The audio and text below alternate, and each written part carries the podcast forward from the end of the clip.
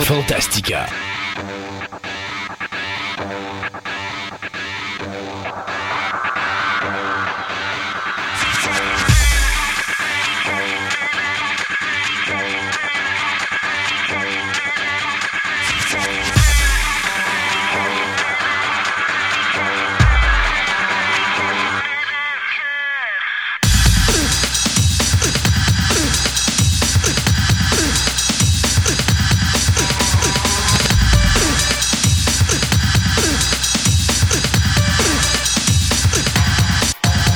Bonjour, mesdames et messieurs. 30e émission Fantastica déjà. Ça divise par 10. Euh, euh, ouais, euh, c'est ça, on a un petit euh, 3-0. Euh, bonjour Sébastien. Allô? Alors, euh, mon nom est Christophe Lassaigne, je suis avec Sébastien Côté et on, bien sûr, vous êtes à la 30e émission, ou cette 30e édition de Fantastica. Plein de petites choses encore aujourd'hui à l'émission. Donc, on va parler lutte. Plus précisément, on va s'en aller du côté des managers. Et on a le manager Eric Pouliot qui va être euh, présent aujourd'hui à l'émission pour nous parler un petit peu de c'est quoi être un manager, qu'est-ce qu'on fait euh, exactement euh, dans quoi le domaine? C'est quoi sa job vraiment? Est-ce qu'il est comme un lutteur conventionnel ou est-ce qu'il est vraiment un manager puis il doit dealer les contrats des lutteurs? On va en apprendre un petit peu plus là-dessus aujourd'hui. On a bien sûr Andréane qui va nous parler de la magie au niveau du paranormal, donc la magie noire, la magie blanche, enfin, on va parler, on va essayer de toucher un petit peu à tout. Moi, je vais vous toucher, euh, je vais toucher un petit peu au domaine de la figurine, euh, au- à la ligne des figurines Silent Screamers, donc pour les amateurs du vieux, vieux cinéma euh, qui date du euh, muet. Euh, il y a quand même une ligne de figurines qui a été faite pour nous autres, ces amateurs-là. Alors, je vais vous en parler un petit peu aujourd'hui. Et pour finir, on a, ben, Sébastien, tu vas nous parler des MMO, plus précisément l'univers de Star Trek dans le monde du MMO. Oui. Donc, on va toucher un petit peu à tout, tout, tout ce qui s'est fait là-dedans. Avant qu'on s'en aille aux nouvelles, parce que là, aujourd'hui, sais-tu, c'est une trentième. Puis, on avait dit, je pense, dans la dernière émission, le Comic Con de San Diego nous a rentré dans le dash pas à peu près cette année avec des nouvelles. Ça a été très prolifique cette Euh, année. c'est épouvantable. Euh, on n'a même pas, je pense, dans la dernière émission, je pense qu'on n'a même pas fait le tiers de ce qu'on avait de nouvelles. Et non. Euh, toi, je pense que tu me disais que tu avais soixantaine de pages. Ah Euh, oui, c'était épouvantable. moi, j'en avais à peu près la même affaire. Là, je m'en suis réimprimé une coupelle, là, Ouais.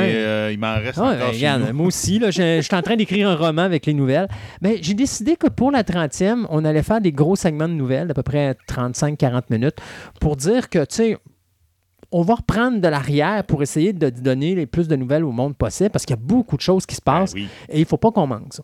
Cependant, il y a une nouvelle que je lance ici en ondes tout de suite. Ben oui, la première nouvelle. On commence. Elle est très importante. Ben oui. Je serai présent pour une seconde saison à Choix Radio X à mars au soir. J'ai eu ma confirmation.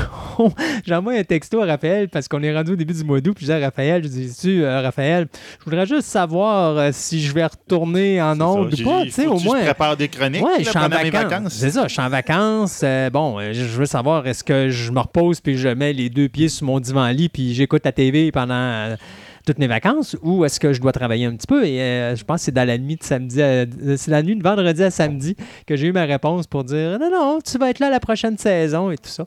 Alors, euh, donc, techniquement, ça devrait commencer, ma première présence devrait être le 14 août prochain. Mais je vais vous le confirmer sur la page Facebook, donc Comme soyez très ouais. attentifs, c'est ça. Dès le moment que je vais savoir euh, quand est ma présence, je vous le fais dire. Mais présentement, au moment où on se parle, ça serait le 14 août qu'on commencerait la saison numéro 2 de Totoff à Choix Radio X, euh, avec la chronique cinéma, bien sûr. Chronique que vous pouvez écouter live, mais vous savez aussi que si vous n'avez pas la chance de le faire, on va le mettre sur la page Facebook pour les liens. Donc, Oui, vous allez être capable toujours. de l'écouter en reprise. Et si des fois, vous voulez le réécouter euh, à la manière Fantastica, ben, je reprends pour ici la- les dites chroniques, mais d'une façon un petit peu différente. On essaie de, de changer ça pour pas que ce soit trop... euh, C'est sûr que l'information, la majorité, c'est la même affaire Ben oui. mais on essaie quand même de faire, pardon, de quoi qui est différent. Euh, T'as besoin de vacances. T'as besoin de vacances. oui, c'est ça, je me suis étouffé. La deuxième chose aussi qu'on va parler, c'est notre émission de la rentrée.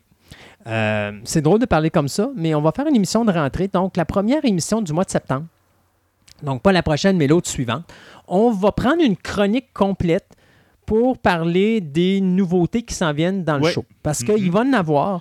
Et euh, il y a d'autres choses qui s'en viennent. Tu sais, quand on vous dit à toutes les émissions, on travaille fort, là, c'est pas pour le plaisir de dire qu'on travaille fort puis qu'on se pogne le bacon. On, on est très actif, mais c'est sûr que ça avance pas aussi vite qu'on qu'on- qu'on voudrait. Puis il faut dire aussi que le concept de Fantastica pour avoir l'équipe de chroniqueurs que j'ai, une équipe que j'adore et que je suis. Moi, je me considère avec toi aussi, Oh, avec ta présence. Non, non, non. Tu sais, mais je me considère vraiment chanceux de tous vous avoir. Mhm. Que ce soit toi comme à co-animation, que euh, toutes les autres au niveau des chroniques, je trouve qu'on a une équipe incroyable. Ah non, non, regarde, c'est impressionnant. Tu sais, pour un show qui Oui. coûte rien, on ne paye pas personne, on n'a pas les moyens non plus d'avoir des rentrées d'argent, donc c'est du bénévolat partout. Euh, on a quand même une méchante de bonne équipe de chroniqueurs. Puis on- les, les sujets qu'on a, je les trouve intéressants. C'est pas du conventionnel. Euh, ça peut être bon dans certains cas, ça peut nous nuire dans d'autres. Ouais, Euh, regarde, mais écoute, les passions, ça tire dans tous les sens. et ça tire dans tous les sens. Et veut, veut pas, on en a pour tout le monde. Et, mais je suis quand même content de voir, tu sais, l'achalandage est là, le monde a de l'air à aimer ça. Les moi, tous les gens qui me reviennent à date, c'est tout du positif. Oui. J'ai pas de négatif encore qui m'est m'est revenu depuis qu'on a parti ce show-là. Euh, et euh, ceux qui sont dans le négatif, la majorité du temps, c'est que eux autres, rester trois heures devant un ordinateur, ils sont pas capables. Sauf que euh, c'est ça. J'ai beau essayer C'est de une dire- nouvelle manière d'écouter. c'est une nouvelle manière, mais il y a toujours d'autres manières de t'écouter le show sans nécessairement être bloqué devant un ordinateur pendant trois heures de temps. Tu peux le mettre sur ton cellulaire, tu peux le faire sur ci, tu peux faire ça. Il y a plein de façons de procéder, mais tout ça pour dire que euh, je suis quand même fier de où est-ce qu'on est rendu. On n'est pas loin du 6000 downloads au moment où on se parle. Euh, ça continue à monter. À un moment donné, je vous disais, je pense à la dernière émission, que j'avais une, une chroniqueuse qui nous avait envoyé un, un- un texto puis qui disait euh, Hey, félicitations, allez-vous un jour, pensez-vous atteindre le 10 000 Puis j'ai dit ben écoute, à l'allure où on va là, à Noël, comme cadeau de fête, on devrait avoir notre 10 000. Peut-être, ouais. Ça s'en va vers ça. Écoute, on est Ouais, rendu au mois de septembre. D'après moi, on pogne le 5 000 au mois de septembre, puis ça fait juste un mois qu'on a pogné le, le 5 000. Alors, si tu vois que on, si on va chercher un, un achalandage Il y a de. un air d'aller là, qui est intéressant. Oui, exact. Si on va chercher un 1000 downloads par mois, ben c'est- d'après moi, à Noël, on devrait pogner notre cadeau de Noël, soit le fabuleux euh, 1-0-0-0-0 au niveau du téléchargement. Ceci dit, hey, j'ai oublié de dire aussi qu'en fin d'émission, Oui. on va avoir un télé-nostalgie cette semaine. Oui, cette fois-là, ça va être une télé Parce que, euh, manquant de temps, je t'ai dit, ben, as-tu quelque chose à parler? Puis tu as dit, ben, je veux parler de Captain Power. Qu'est-ce que Captain Power? Ben, on va vous expliquer ça en fin d'émission. Donc, euh, on s'arrête tout de suite. Euh, on a une petite pub pour euh, un de nos commanditaires et on revient tout de suite avec le premier segment des nouvelles.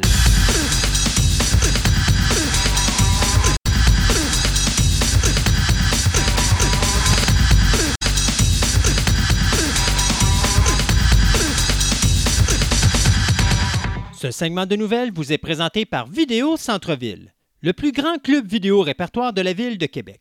Films étrangers, noir et blanc, culte ou blockbuster, plus de 45 000 films disponibles en magasin. Au 230 Marie de l'Incarnation, Québec, ou visitez tout simplement leur site web à vidéocentreville.com.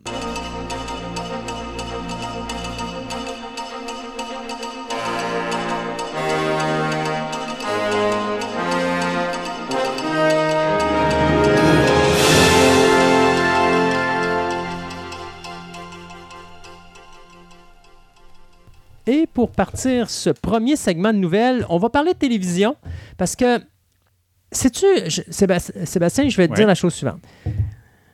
Il y a une période où pour moi c'était tellement facile de suivre ce qui se passait à la télévision et ce qui se passait au cinéma. Je ne suis plus capable de suivre. Et c'est pas parce que Non, je travaille ou parce que j'ai la radio ou choses comme ça.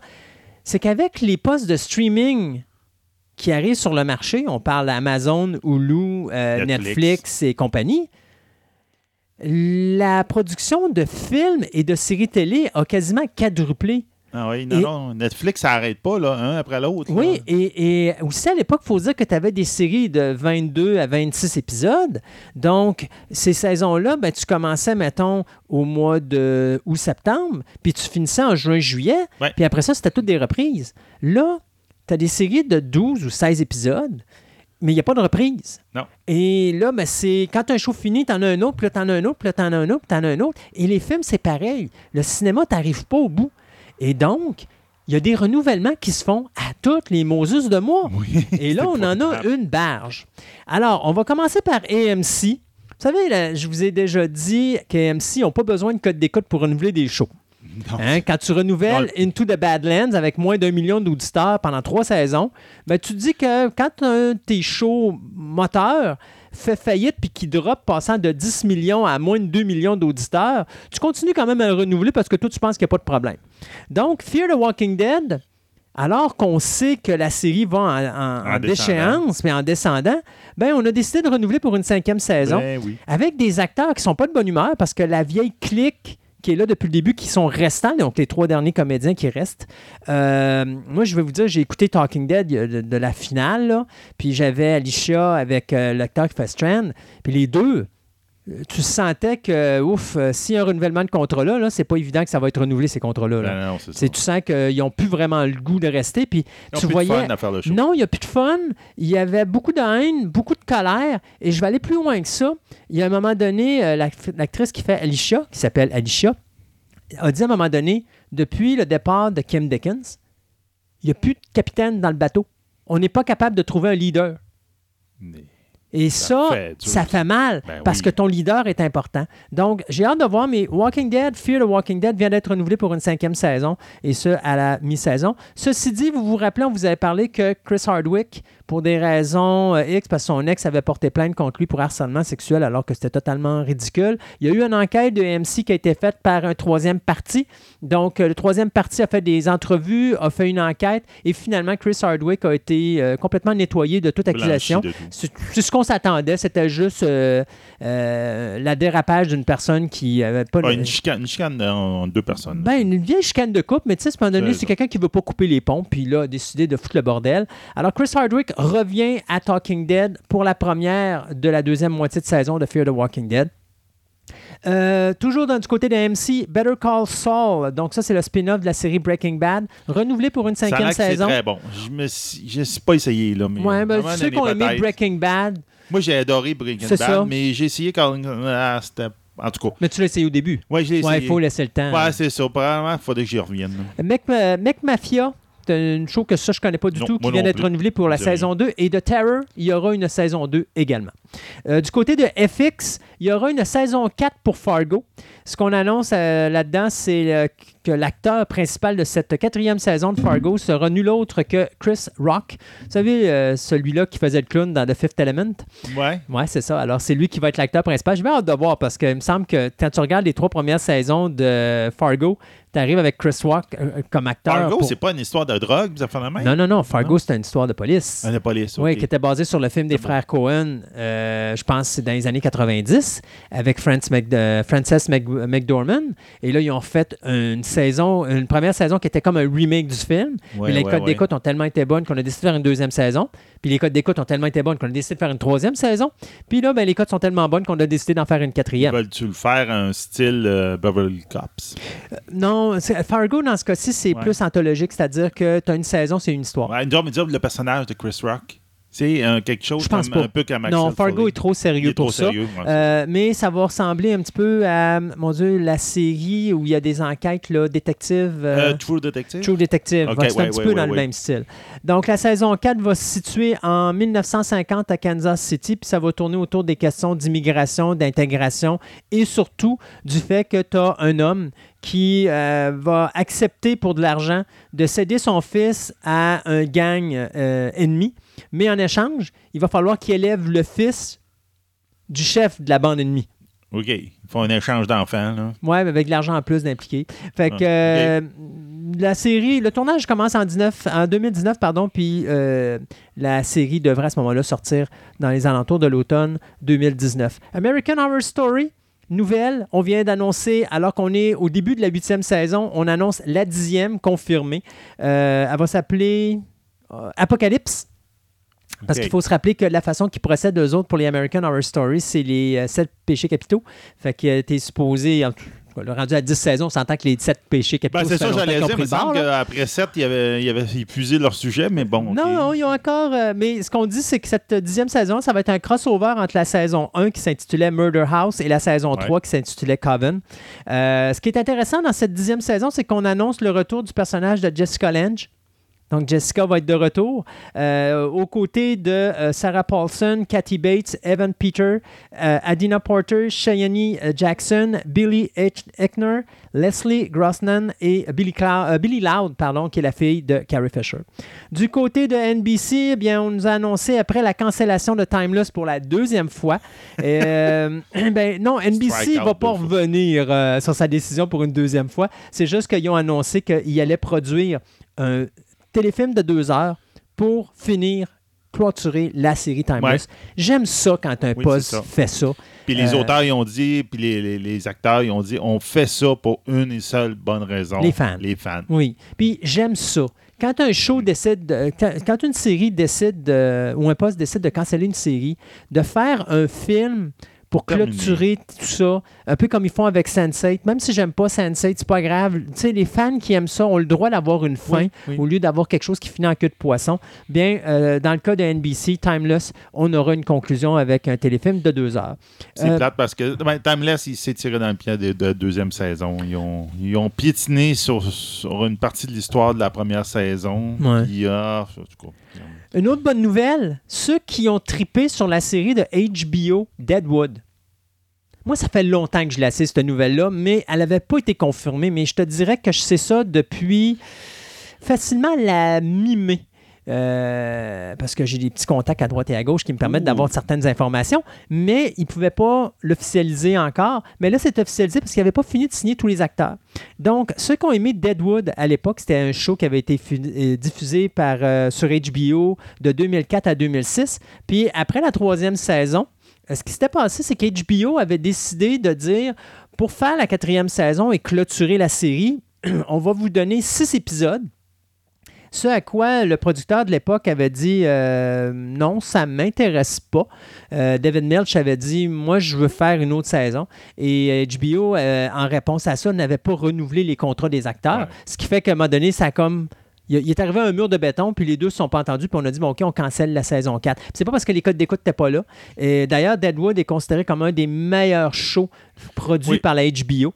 Euh, c'est un show de western, si je ne me trompe pas. ouais, c'est ça. Alors euh, là, on va vous annoncer qu'il y a effectivement un téléfilm qui va encore une fois clôturer Deadwood.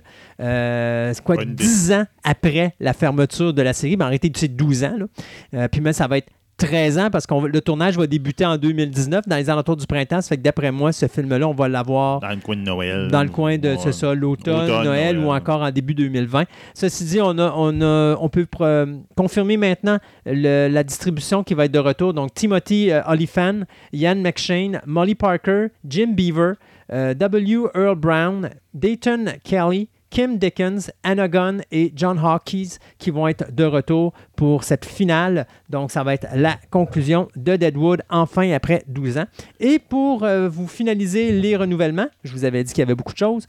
Condor, qui est basé sur le Three Days of the Condor euh, avec Robert Redford, ils ont, qui ont fait une série télé excellente en passant au niveau espionnage. là. J'ai écouté un épisode, c'est débile. J'ai hâte d'écouter la série au complet. Donc, saison 2, c'est, euh, ça, c'est AT&T qui a fait ça. Et euh, You Hear Me également, qui va avoir non seulement une saison 4, mais également une saison 5. Du côté de Showtime, The Affair, on a confirmé une Ouais. saison 5, mais ça va être la dernière, donc on va finir la série là. Euh, Nickelodeon a décidé de faire une seconde saison de Rise of the Teenage Mutant Ninja Turtles, donc 26 Euh. nouveaux épisodes animés qui vont être là euh, pour les amateurs de Teenage Mutant Ninja Turtles. Et pour les autres, bien, Henry Danger, Night Squad, Hunter Street et The Dude Perfect Show sont également renouvelés euh, pour euh, Nickelodeon. Du côté de Hallmark, eh bien, on confirme également la cinquième saison de The Good Witch qui met en vedette l'actrice qu'on avait vue dans Jag, c'était Catherine Bell. C'est ça. Puis là, je pourrais rajouter là-dessus, Netflix a confirmé que finalement, Altered Carbon saison 2 euh, allait avoir lieu. Elle aussi, ils l'ont Ok. renouvelé. Le gros changement euh, de cette série inspirée par le- les romans de science-fiction de Richard K. Morgan, c'est l'acteur principal. Oh. Il flush. Oh! Ben, l'histoire va continuer. Ben, l'histoire est un prétexte à ça. Comme on peut se rappeler, cet, euh, cet univers-là se passe dans un, un futur où on peut transférer l'esprit humain dans différents corps. Et donc, le corps est devenu une commodité, une, une chose que tu achètes. Donc, ça- il n'y a plus vraiment d'importance au corps. C'est juste l'esprit qui est Quel important. bon concept quand tu veux flusher un acteur qui te plaît pas. J'avoue qu'il est adorable. Donc, étonnamment, ce qu'ils vont prendre, c'est Anthony Mackie, qui était dans Captain America, qui faisait euh, Falcon. Oh mon Dieu, le... celui- oui, OK. Dans- dans- on parle dans les films, là. Oui, oui, oui, dans les films avec Captain America. Donc, c'est lui vraiment qui va prendre euh, la place du lead euh, dans cette saison-là. Ça fit un peu avec les romans parce qu'il paraît que c'est ça. Dans les romans, même, euh, le personnage change de corps d'une fois à l'autre. En tout cas, moi, je trouve, je pense que ça va faire vraiment du bien à la série Mhm. parce que justement, l'acteur qui jouait là, le précédent personnage était assez drabe et pas de charismatique. C'était difficile de le vendre à l'écran. C'est- dommage. C'est ça que je te dirais qui a tué une bonne partie du show. Là. En, espérant qu'ils vont être capables de faire euh, autre chose avec ça, parce que là, la première saison était. euh, coup-ci, coup-ça. Mettons que l'univers est intéressant, mais il n'avait pas réussi à nous attacher beaucoup aux personnages de la même, et probablement en partie à cause de l'acteur principal. Donc ça va peut-être aider. On Hmm. verra bien. OK. Euh, ça leur a pris 70 ans à changer cette loi-là. Mais il y a une loi qui vient d'être euh, changée pardon, aux États-Unis par le département de la justice américaine, qui est une loi qui avait été créée en 1948 et qui interdisait aux majors d'Hollywood d'avoir leur propre salle de cinéma. Donc, ils ne pouvaient pas avoir leur chaîne. Euh, Warner Brothers ne pouvait pas avoir une chaîne de cinéma Warner Warner, Brothers. Brothers. parce que ça c'était fait dans l'optique d'empêcher la compétition. C'est-à-dire que tous les films de Warner Brothers ne sortent que dans les films de Warner Ouais, Brothers, dans les salles de cinéma de Warner Brothers, ce qui fait que les autres cinémas, pendant ce temps-là, ben, ils n'ont pas de revenus. Euh, bien, euh, cette loi-là vient d'être changée et euh, le questionnement est de savoir à quel point que ça va être changé parce que là, on va permettre aux majors d'avoir leur propre chaîne de salles de cinéma. Donc, j'ai hâte de voir ce que ça va faire parce que c'est sûr que là, ce qu'on dit, c'est que ça va être la manière d'éliminer l'individu qui s'occupe de distribuer les films dans les différentes salles de cinéma. Donc, on va enlever des cotes là. Puis, on va probablement aussi enlever les cotes dans les salles de cinéma indépendantes. Euh, quand je dis indépendante, il faut comprendre que là, je parle de Cinéplex Odéon qui devient un indépendant. Ouais, c'est Ça, paraît drôle à dire, là, mais c'est ce que ça va devenir. Si ça, ça arrive, c'est ce que ça va devenir. Parce que euh, même si c'est un major, quelque part, euh, si Warner Brothers décide de ne pas mettre de ne pas mettre ces films-là dans le, dans le système, malgré que c'est lui qui est le perdant, là, je pense qu'on va quand même garder Ben ça. oui, sûr. Mais quand même, je pense que euh, les compagnies de cinéma vont euh, pouvoir avoir leur salle de cinéma. Bon, Je suis pas sûr. on va voir. Je suis vraiment pas sûr de cette décision-là. moi? Mais moi, je pense que ça, ça va jouer pour un individu. Un seul. Disney. Non. Netflix. Ah oui, Netflix. Parce que Netflix va pouvoir avoir ses salles de cinéma. Oh. Ça faisait une coupelle de fois qu'il essayait de l'avoir, ça marchait pas. Ouais. Là, il va pas être capable de le faire. Oh, oui, Et là, ça peut devenir intéressant pour le streaming, mais ça amène encore la problématique parce que tout ça est fait en lien pour essayer de d'aider les majors à aller chercher euh, un auditoire un peu plus élevé. Parce que la problématique est suivante. Si vous regardez les box-office, ça, ça me fait rire. Euh, présentement, Hollywood, on dit tout, OK, euh, Hollywood est dans le trouble. Monétairement parlant, les revenus sont pas aussi élevés qu'ils l'étaient à l'époque. Il faut comprendre. Vous allez regarder les box-office, puis vous entendez toujours parler de, de Ah, ils ont battu un record là, puis ils ont battu un record ci, puis ils ont battu un record ça, et tatati tatata. Les biens montent. Les billets montent. Comme- La technologie permet ça. Mais l'achalandage en salle ne cesse de décroître. Ben oui. Et ça, c'est une façon, justement, je pense, au gouvernement, ben, le gouvernement américain, c'est une façon d'essayer d'aider les majors à peut-être essayer de sortir un peu moins d'argent pour justement essayer de d'aller regagner une marge de profit qu'ils avaient à l'époque à cause de l'achalandage qu'ils ont perdu avec le temps parce que l'achalandage diminue. Oui. Puis ça là, peut avoir un certain impact. Il faut comprendre que même si on augmente le prix des billets, la cote, elle aussi, elle suit. Fait que si tu montes ton billet de 3 piastres, ben, si tu dois donner euh, 45 ou 55 de ta, de ta commission au, distributeur, ou, ben, c'est le distributeur en premier, et après ça, c'est le cinéma qui gagne après. Euh, parce qu'il faut s'entendre qu'aux États-Unis, euh, mettons Warner Brothers, quand il sort un film, il n'y a que 55% qui rentrent dans ses poches. OK. OK? Si, mettons, tu fais un box-office de 1 million, ben, tu vas chercher 55% de ce million-là. 550 000. Le reste, ça va dans les poches du distributeur et des salles de cinéma. Puis, de mémoire, à l'époque, une salle de cinéma, c'est à peu près entre 5 et 10% pour un nouveau titre et entre 10 et 15% pour un petit titre. Quand c'est un major, il gagne beaucoup moins d'argent parce qu'il y a un plus gros achalandage que quand tu as un petit film euh, de série B euh, qui va rapporte lui pas beaucoup d'argent, genre un film qui va refaire un 5 millions pendant son week-end puis tout le monde est heureux. Là. Ouais, Mais ça, habituellement, tu vas chercher plus cher en, en cote parce que justement, c'est un film qui rapporte moins. Donc, toi, tu vas chercher plus d'argent là-dessus. Alors, c'est une drôle de, de chose qui arrive. Euh, faudra, je vais suivre ça plus en détail, cette loi-là, euh, voir qu'est-ce que ça va donner comme impact parce que euh, ce qu'on est en train de vivre avec les streamings, j'ai l'impression qu'on va commencer à le vivre dans les salles de cinéma. Mais il y a toujours Cinéplex qui semble être le point culminant de tout ça parce qu'il est installé. Alors, même si Paramount veut acheter ses salles ou partir ses salles de cinéma, ça serait con de ne pas profiter du système comme il est là parce que tu vas te tirer une balle dans le pied. Parce que si tu mets ça dans tes salles de cinéma, tu comprends que Cinéplex, l'achalandage de salles qu'il y a à travers le monde, euh, ben, pas le monde, mais du côté nord-américain, il est beaucoup plus élevé que. à la tarte. Il- ben, c'est ça que j'ai Parce peur. que, regarde, tu sais, une petite ville prend comme Québec, là, on Mhm. est à Québec, tu sais, euh, mettons des Cineplex Odéon, ça c'est à peu près rien que ça qu'on a, ou Ouais. presque, là, tu sais. Puis là, tu vas installer, mettons, euh, Disney euh, Cinéma à côté, puis les autres vont passer les films de Disney, mais ils ne donneront pas à l'autre.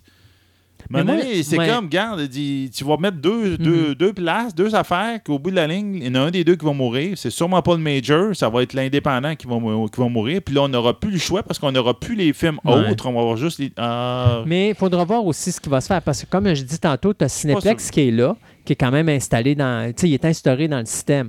Donc, je pense que c'est peut-être simplement que les compagnies vont vouloir ouvrir peut-être des cinémas à droite et à va peut-être gauche. louer des salles. Moi, je pense pas. Je pense qu'ils vont vraiment s'ouvrir des salles, mais je pense pas qu'ils vont en ouvrir en quantité majeure. Je pense qu'ils vont peut-être en ouvrir une par-ci, une par-là dans les grosses villes pour aller chercher un achalandage additionnel et donner moins d'argent en commission, donc faire plus de profit à certaines salles. Mais en tout cas, ça s'agira de voir. Moi, je vais suivre ça plus en détail là, parce que c'est une nouvelle ça. que j'ai. euh, sur lequel je suis tombé euh, la semaine passée. Puis ça, ça, hum, tu sais, j'essaie de trouver plus d'informations. C'est pas trop clair, mais Non, tu sais, c'est- ça vient d'être mis là. Donc, il restera à voir comment que les salles de cinéma vont, euh, pas les salles de cinéma, mais les majors vont utiliser cette- ce changement de loi, puis comment ils vont mettre ça Ouais. de leur côté. J'ai hâte de voir ça. Ça ça va être bizarre. Hey, le retour de monsieur de Jean-Luc Picard. On en a parlé de ça. Oui. hein, de- On avait parlé qu'il y avait des séries en travail, comme quoi qu'il y en avait une qui disait Ah, par rapport à Next Generation, Ouais. mais il n'y avait rien d'attaché. Mais quand même, on avait parlé de cette histoire qui divise euh, le cinéma et la télévision parce Ouais. que euh, il y a une compagnie qui a les droits pour la télé et il y a une compagnie qui a les droits pour le cinéma. C'est ça. Ma peur avec un projet comme ça, c'est là, c'est pas si pire. Le retour de Jean-Luc est dans l'univers qu'on connaît de Star Trek. Oui. Mais on a une autre série qui s'appelle Star Trek Discovery qui n'est pas dans l'univers qu'on connaît de Star Trek.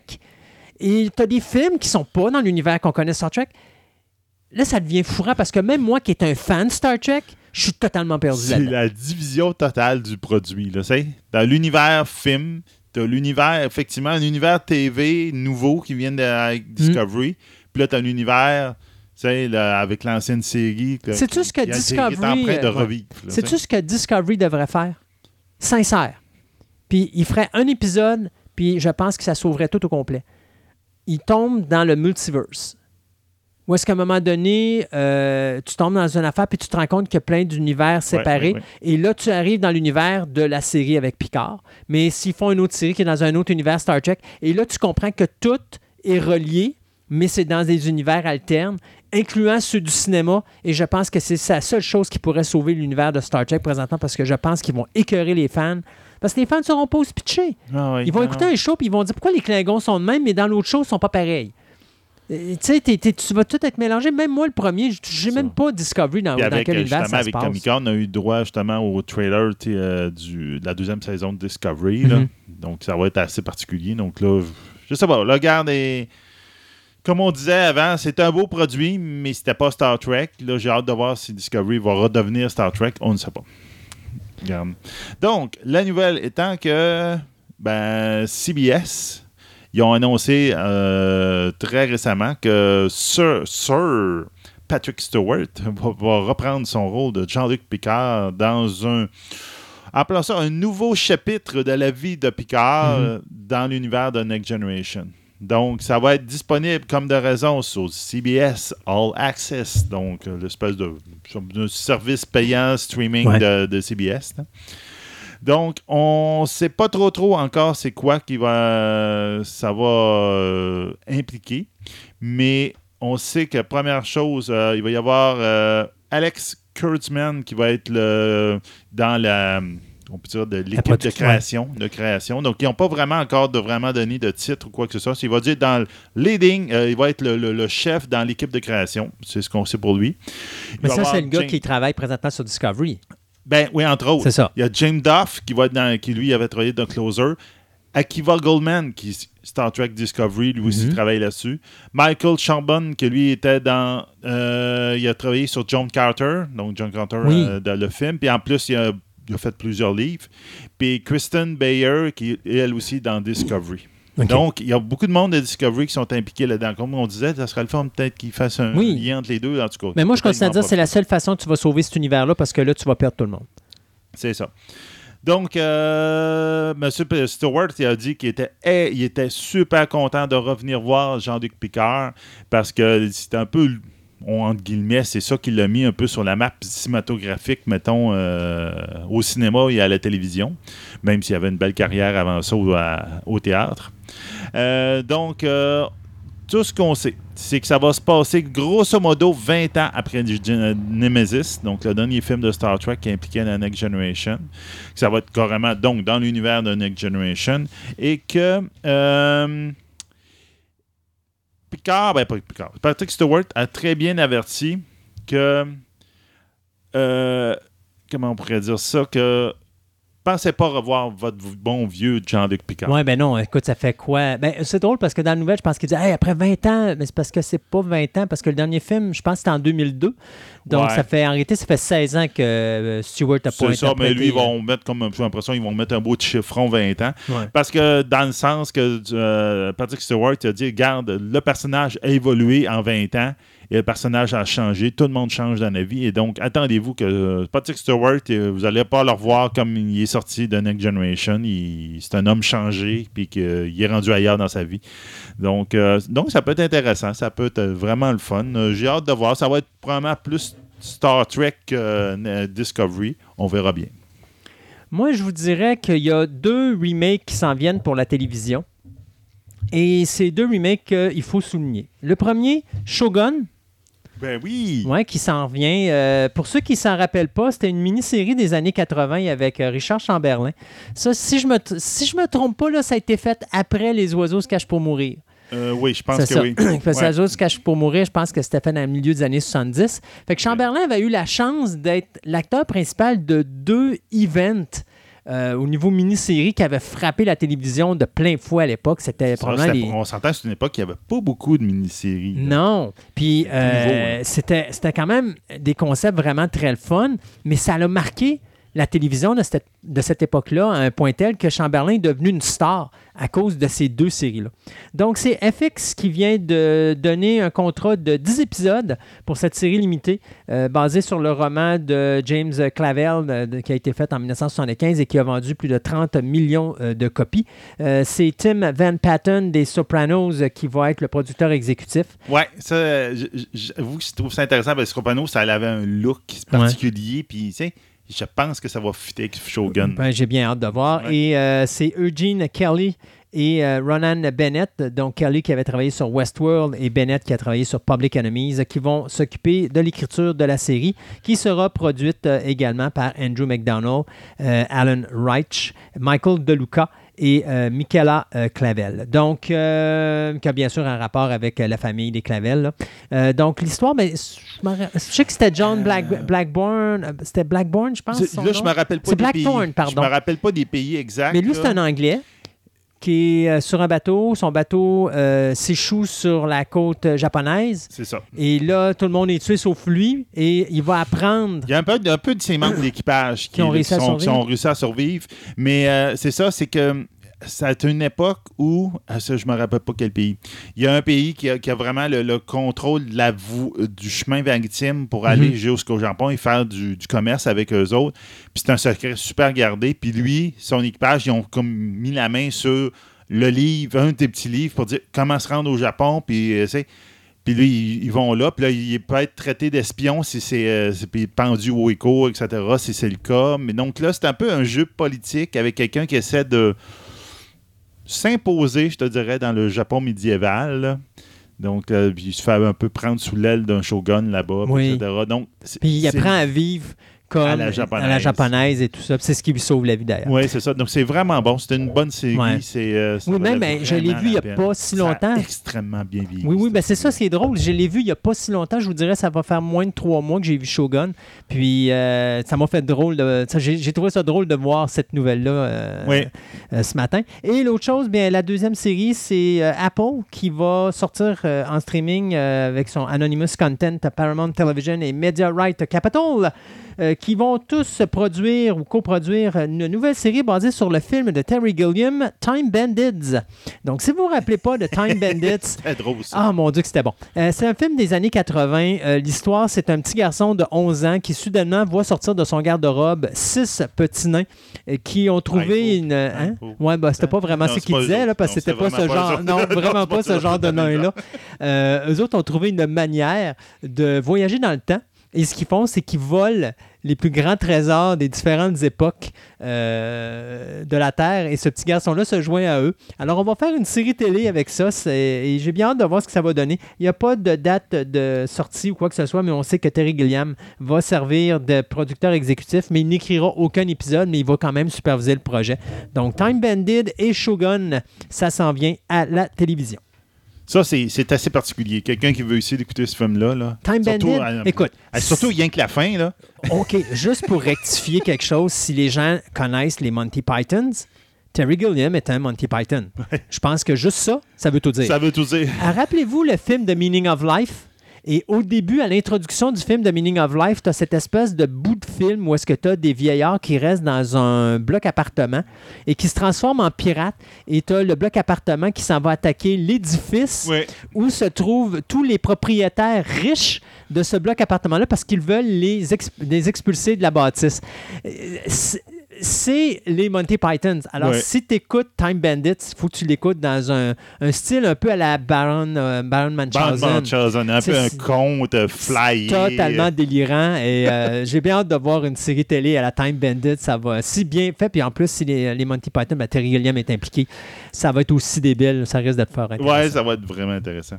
Euh, Steven Moffat, qui vient de se trouver son, pro- son prochain projet. Donc ça, j'ai bien hâte de voir ça parce que ça peut être vraiment bon. Ben, le- aussi, il faut dire que Moffat, c'est le gars qui a travaillé sur euh, Doctor Who pendant quoi, 8 ans? Euh, depuis 2005. 2005 Quasiment. Là, donc euh, là, regarde, disons, ça fait longtemps, il vient juste de sortir de de Doctor Who. C'est un nouveau euh, showrunner qui va le prendre la, la place. là. Donc, il reste dans son univers connu, ça veut dire le, voyage dans le temps, et il s'attaque à la nouvelle de Time Traveler's Wife. Donc, il va faire une série pour HBO. Ça, j'ai vraiment hâte de voir ce que ça va donner. Ça peut être intéressant. On, se rappelle qu'en 2019, il y avait justement un film qui avait été une adaptation de ce roman-là, que- qui mettait en vedette Rachel McA- McAdams et Eric Bana. Mhm. Donc, c'était un vraiment. Moi, j'avais beaucoup aimé ce Oui, le film était bon. Il était vraiment Mais bon. c'est pas facile comme film, hein? Non. Parce que tu as le mari, parce que c'est un couple, puis le couple. mari a un problème génétique qui fait qu'il voyage dans le temps. Et euh, à ce moment-là, ce qui se passe, c'est que il va vivre avec son épouse, à un moment donné, il disparaît. Fait que lui, il voit pas ça parce que lui, il revient puis il va juste se transporter dans le temps. Mais son épouse, elle, pendant la période de temps où lui disparaît, c'est parce que physiquement, il disparaît. Si, mettons, euh, ils ont la trentaine, puis qu'il réapparaît quand que, elle, elle a, mettons, qu'ils ont 36 ans, ben pendant 6 ans, elle, elle le voit pas. Mais lui, c'est juste. C'est une fraction de seconde pour lui. là. C'est euh, quelqu'un qui vit une relation de couple, mais par. Euh, en faisant des sauts dans le temps. C'est ça. Donc, il rencontre aucun sa contrôle. femme peut-être la première fois quand elle a 50 ans, mais après ça, il retourne quand elle a 20 ans. Il, euh, là, c'est là qu'il euh, qu'il pour la première cruise fois. avec, ça fait la main. Donc, là, maintenant, il jump, il jump dans son, dans son timeline. Ouais. Ça veut dire, euh, ça ressemble un peu à, comment ça s'appelait la, la série on, avec, euh, il jumpait dans son euh, Quantum Leap. Quantum Leap. Quantum Leap. Mais il veut, il veut- c'est Il- pas il, lui. il- il sautait dans sa propre ligne de temps. Oui, il sauf pas que avant, son, son- avant ce qu'il naisse, Non, non, non, non, non. Ben oui, il changeait de carte, Quantum Leap. Oui, oui, il changeait, il changeait de corps, mais il ne pouvait pas arriver avant son, sa, sa date de naissance, si je me rappelle bien. Mais non, ça, Quantum. Leap, il était dans le futur. Fait qu'il se ramassait dans le passé à l'époque de. C'est vraiment ce qui se promenait dans sa ligne de temps. En tout cas, regarde, c'est Hmm. pas grave. Mais il était perdu dans le temps dans Quantum. Leap, mais il on n'était pas dans sa ligne. Dans le sens que il était dans la ligne temporelle terrestre, Oui. mais lui il était du futur. Oui. Puis, à un moment donné, il, se ramasse- mais il peut se ramasser, mettons qu'il est en 2000 quelque chose, il peut se ramasser en 1800 quelque chose, il peut se ramasser en 1600 quelque chose, il peut se- Il voyageait, à un moment donné, Non, il- on le retrouve à l'époque... euh, euh, Je suis pas sûr. En tout en tout cas, il faudra le réécouter. Ouais, ouais, regarde. Parce que Quantum Leap, ça, j'avoue, On vient de trouver un nouveau euh, TV Nostalgie. ouais, à un moment donné. Quantum Leap, c'est une série que je n'ai jamais vue. Encore. Ouais. Je l'ai ici en coffret. À un moment donné, je vais me le taper, là, parce que c'est cinq saisons. Oui, c'est long. Mais euh, ben, c'est pas que c'est long, c'est Non, juste... non, ben c'est une bonne série. C'est ça, une faut que je l'écoute, là. C'est ça, là. Mais, euh, mais c'est sûr que je vais me taper ça. Mais j'avais vu quelques épisodes à l'époque et euh, j'avais beaucoup aimé. Donc, en tout cas, il saute dans sa propre ligne Mhm. temporelle. Donc, ça veut dire, euh, il- pas avant qu'il naisse, puis pas Après qu'il mort. Donc, là, il se promène là-dedans. Mhm. là. C'est comme sa femme, à un moment donné, elle, elle le rencontre, puis il, il est blessé, il est mourant. Donc, elle sait que, là, OK, là, c'est comme le petit bout avant ta fin. là. Donc, là, c'est. En tout cas, c'est particulier. Stephen Moffat, ça avait quand même une expérience là-dedans avec Doctor Who et surtout avec la relation que euh, Doctor Who avait avec sa, sa femme, qui est dans River Song, dans, dans, dans, dans le- les dernières saisons de, de Doctor Who, Mhm. où il a toujours dit qu'il s'est bas, il l'avait il dit, il s'est basé sur Time Traveler's Wife. Le fait que le Doctor Who rend- vivait la relation avec cette femme-là à l'inverse. Donc, il la rencontrait, puis elle, elle le connaissait, elle, était, elle meurt dans le premier épisode qu'il en rencontre, donc elle, est à la fin de sa vie. Mais quand il, à la toute fin de la série, c'est l'inverse, c'est lui qui change de corps, puis qui s'en va, puis elle, elle le connaît plus. C'est OK. donc, c'est, il avait tendance à se rencontrer, mais dans, dans le, mauvais, dans le mauvais sens. Puis quand ils se rencontraient, il y avait chacun un petit livre, puis ils ouvraient leur livre, puis ils disaient OK, as-tu fait ça? As-tu fait ça? As-tu fait ça Donc, ils comparaient leurs notes pour voir OK, on est là dans notre relation, on est là, rendu là. C'était un petit peu ridicule, mais c'est ça. Mais ça va, je pense qu'il il va être capable de, Ah oui. Oui, de puis le fait que c'est, Ouais. complètement débridé. La- L'affaire, par exemple, c'est de s'assurer. Non, puis l'affaire, c'est de pas perdre son auditoire. C'est ça la plus ça. grosse complexité d'un programme comme ça. Surtout quand c'est une série télé, Ben c'est oui. pas évident. C'est pas évident. En tout cas, j'ai hâte de voir ce qu'ils vont faire avec ça. Je pense que c'est la bonne personne pour, à la tête du projet, puis ça va être intéressant. Il y a un individu à Hollywood qui est excessivement populaire présentement, malgré le fait que son adaptation du film de Dark Tower a été un flop monumental. Ben, tout ça a été oublié lorsqu'on a eu un film qui s'appelle It, ça, qui est sorti au cinéma et que tout le monde a trippé à bloc. Ah oui. Alors maintenant, tout le monde veut faire du Stephen King. Ben oui. Et euh, d'ailleurs, je pense qu'à toutes les émissions, on a une adaptation de Stephen King qui se fait. Ben, il y en a une autre de plus qui s'en vient sur le marché qui s'appelle Roadmaster. Et euh, ce qui est drôle, c'est que Roadmaster, ben, c'est un best-seller qui est, comme, qui est paru en 2002. Euh, et euh, c'est les studios Hyde Park Entertainment qui viennent faire l'acquisition de ce petit roman euh, qui va être mis, écrit en, il va être écrit, cette adaptation va être écrite et mis en scène par le réalisateur William Brandbell qui nous avait donné The Boy. Donc, ce qui est drôle, c'est que c'est une adaptation qui avait déjà été tentée par George Romero et euh, Toby Hooper par la suite. Mais malheureusement, le projet était tombé à l'eau parce que les deux réalisateurs sont morts coup, coup sur coup en 2017. Donc, ça a Le mis... scénario est resté dans le fond. Le scénario est resté dans le fond de tiroir, puis là, ben, euh, Bell est sorti, a ressorti ce scénario-là, puis il a retravaillé. Et finalement, ben, on réessaye. Euh, donc, l'histoire de Roadmaster, ben, c'est un Buick 1954 qui est caché par la police locale depuis plus de 20 ans dans une petite ville des États-Unis. Mais le problème, c'est que ce Buick-là, suite à une série d'événements paranormaux, ben, se révèle être un portail vers une autre dimension. Donc, euh, Roadmaster s'en vient sous peu. Une petite dernière de ton côté? Une petite dernière. Regarde, je vais faire un lien avec une que tu as dit tantôt. Tantôt, on parlait de Shogun à FX. Oui. Ben, FX aussi, il y a d'autres choses qui viennent de, de mettre en branle. Donc, ça, ça- ils vont faire un show avec le directeur de Ex Machina et de Annihilation pour faire un nouveau show de science-fiction. Donc, ça Qui va, être ça peut être intéressant. C'est comme, la, je te dirais, la nouvelle saveur du mois. Là. Euh, donc, euh, ils vont faire un 8 épisodes pour une, li- limited série. donc une, Mhm. une Série limitée. Une, ouais, une série limitée, une mini-série, qui va s'appeler Dev. Donc, D-E-V-S. OK. Euh, ça va être euh, dirigé par Alex Garland, Garland excuse, euh, qui- va conter l'histoire d'un- d'une jeune ingénieure d'ordinateur qui va investiguer par en dessous de euh, subrepticement, euh, le développement d'une division de son nouvel, employé qui fait euh, de la haute technologie à San Francisco, surtout parce qu'elle pense que la disparition de son ancien euh, ami de cœur, ben, c'est relié à ces recherches-là. Donc, le lead, donc la personne qui va être en avant de la caméra, ça va être Sonaya Mizuno, que justement, on avait vu dans Ex Machina. Donc, c'est elle qui va, qui va être le, rôle principal. Donc, puis aussi, on l'avait remarqué aussi dans Annihilation, elle avait fait un rôle. Donc, on va bien voir ce qu'ils vont faire avec ça. En ce moment, euh, on parle que le CEO de la compagnie, ça va être Nick Offerman. Euh, les, des autres acteurs qui sont inclus en ce moment, c'est Colleen hey Spani- Spanii. T'apprends pas, hein? SP ben, S-P-A-E-N-Y. Je sais même pas comment ça peut se prononcer. là. Spiny, qui était dans Pacific Rims. Choisis ce que tu as à dire. Ouais. Évite tout ce qui est producteur. Ouais. puis Alison Field qui était dans Pil- euh, Scott euh, Pilgrim, puis Zach Grenier qui était dans Deadwood, justement, comme on a parlé. Donc, Ben oui. normalement, cette série-là devrait sortir en 2019. Donc, on, on verra bien. Une autre une histoire de science-fiction. Puis à date, il a fait des histoires de science-fiction, pas nécessairement toutes super bonnes, mais je te dirais tous très originales. Donc, Mhm. ça pourrait être intéressant. Alors, on s'arrête quelques instants pour quelques chroniques et on vous revient plus tard avec notre deuxième segment de nouvelles.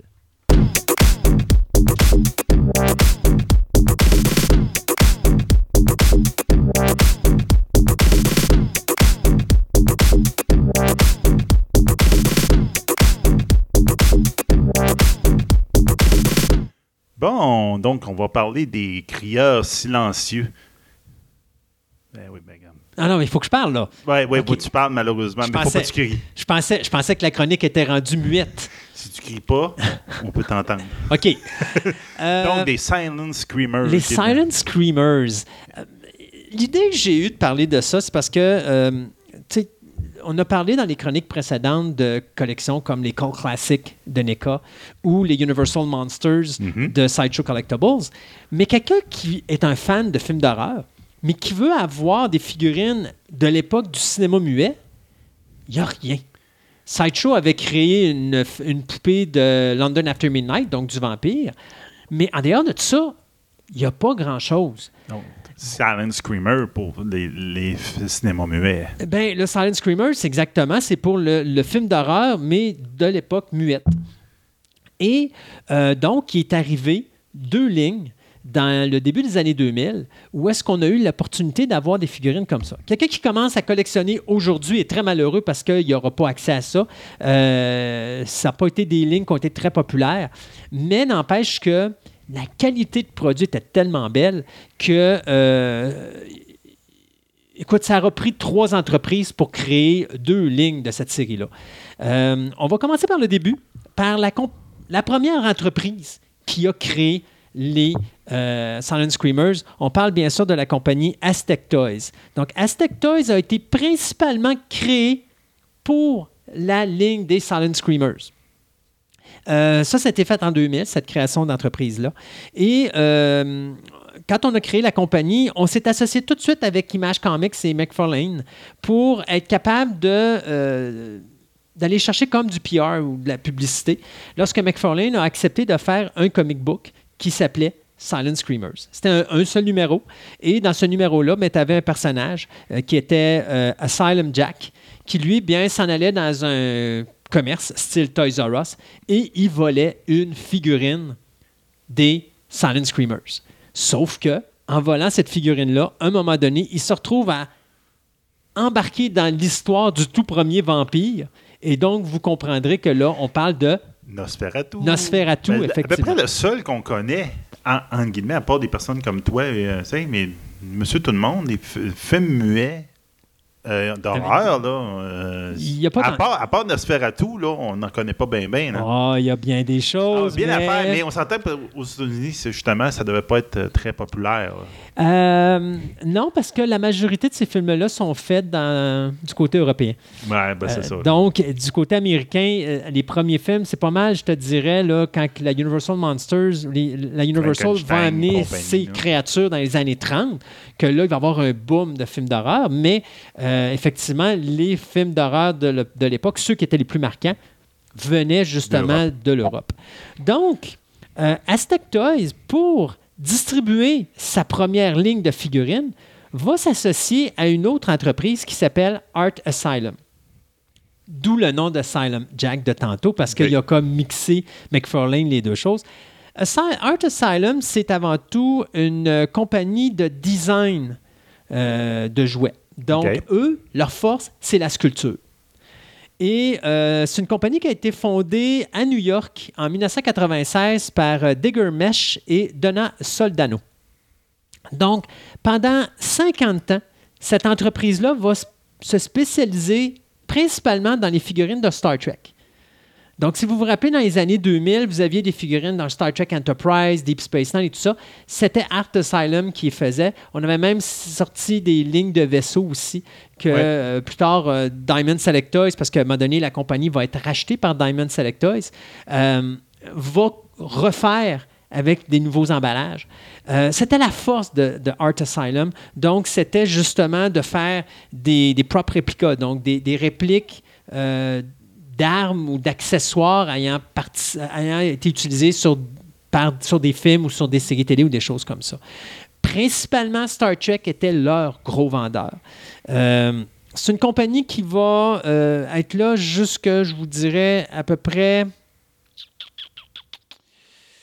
pas loin du milieu des années euh, 2000, avant justement d'être racheté, euh, je vous dirais en 2007, là, qu'elle va être rachetée par Diamond Select Toys, euh, qui, elle, va comme incorporer toute la ligne Star Trek, et que ce soit les vaisseaux, les choses comme ça, et s'occuper de faire survivre Art Asylum à son juste milieu, c'est-à-dire que Art Asylum ne produira plus de figurines, mais va continuer la sculpture parce que c'est leur spécialité. Donc, à l'époque où arrivent euh, Les Silent Screamers. les Silent Screamers, tu as la compagnie Art Asylum qui, elle, a développé sa ligne de personnages Star Trek.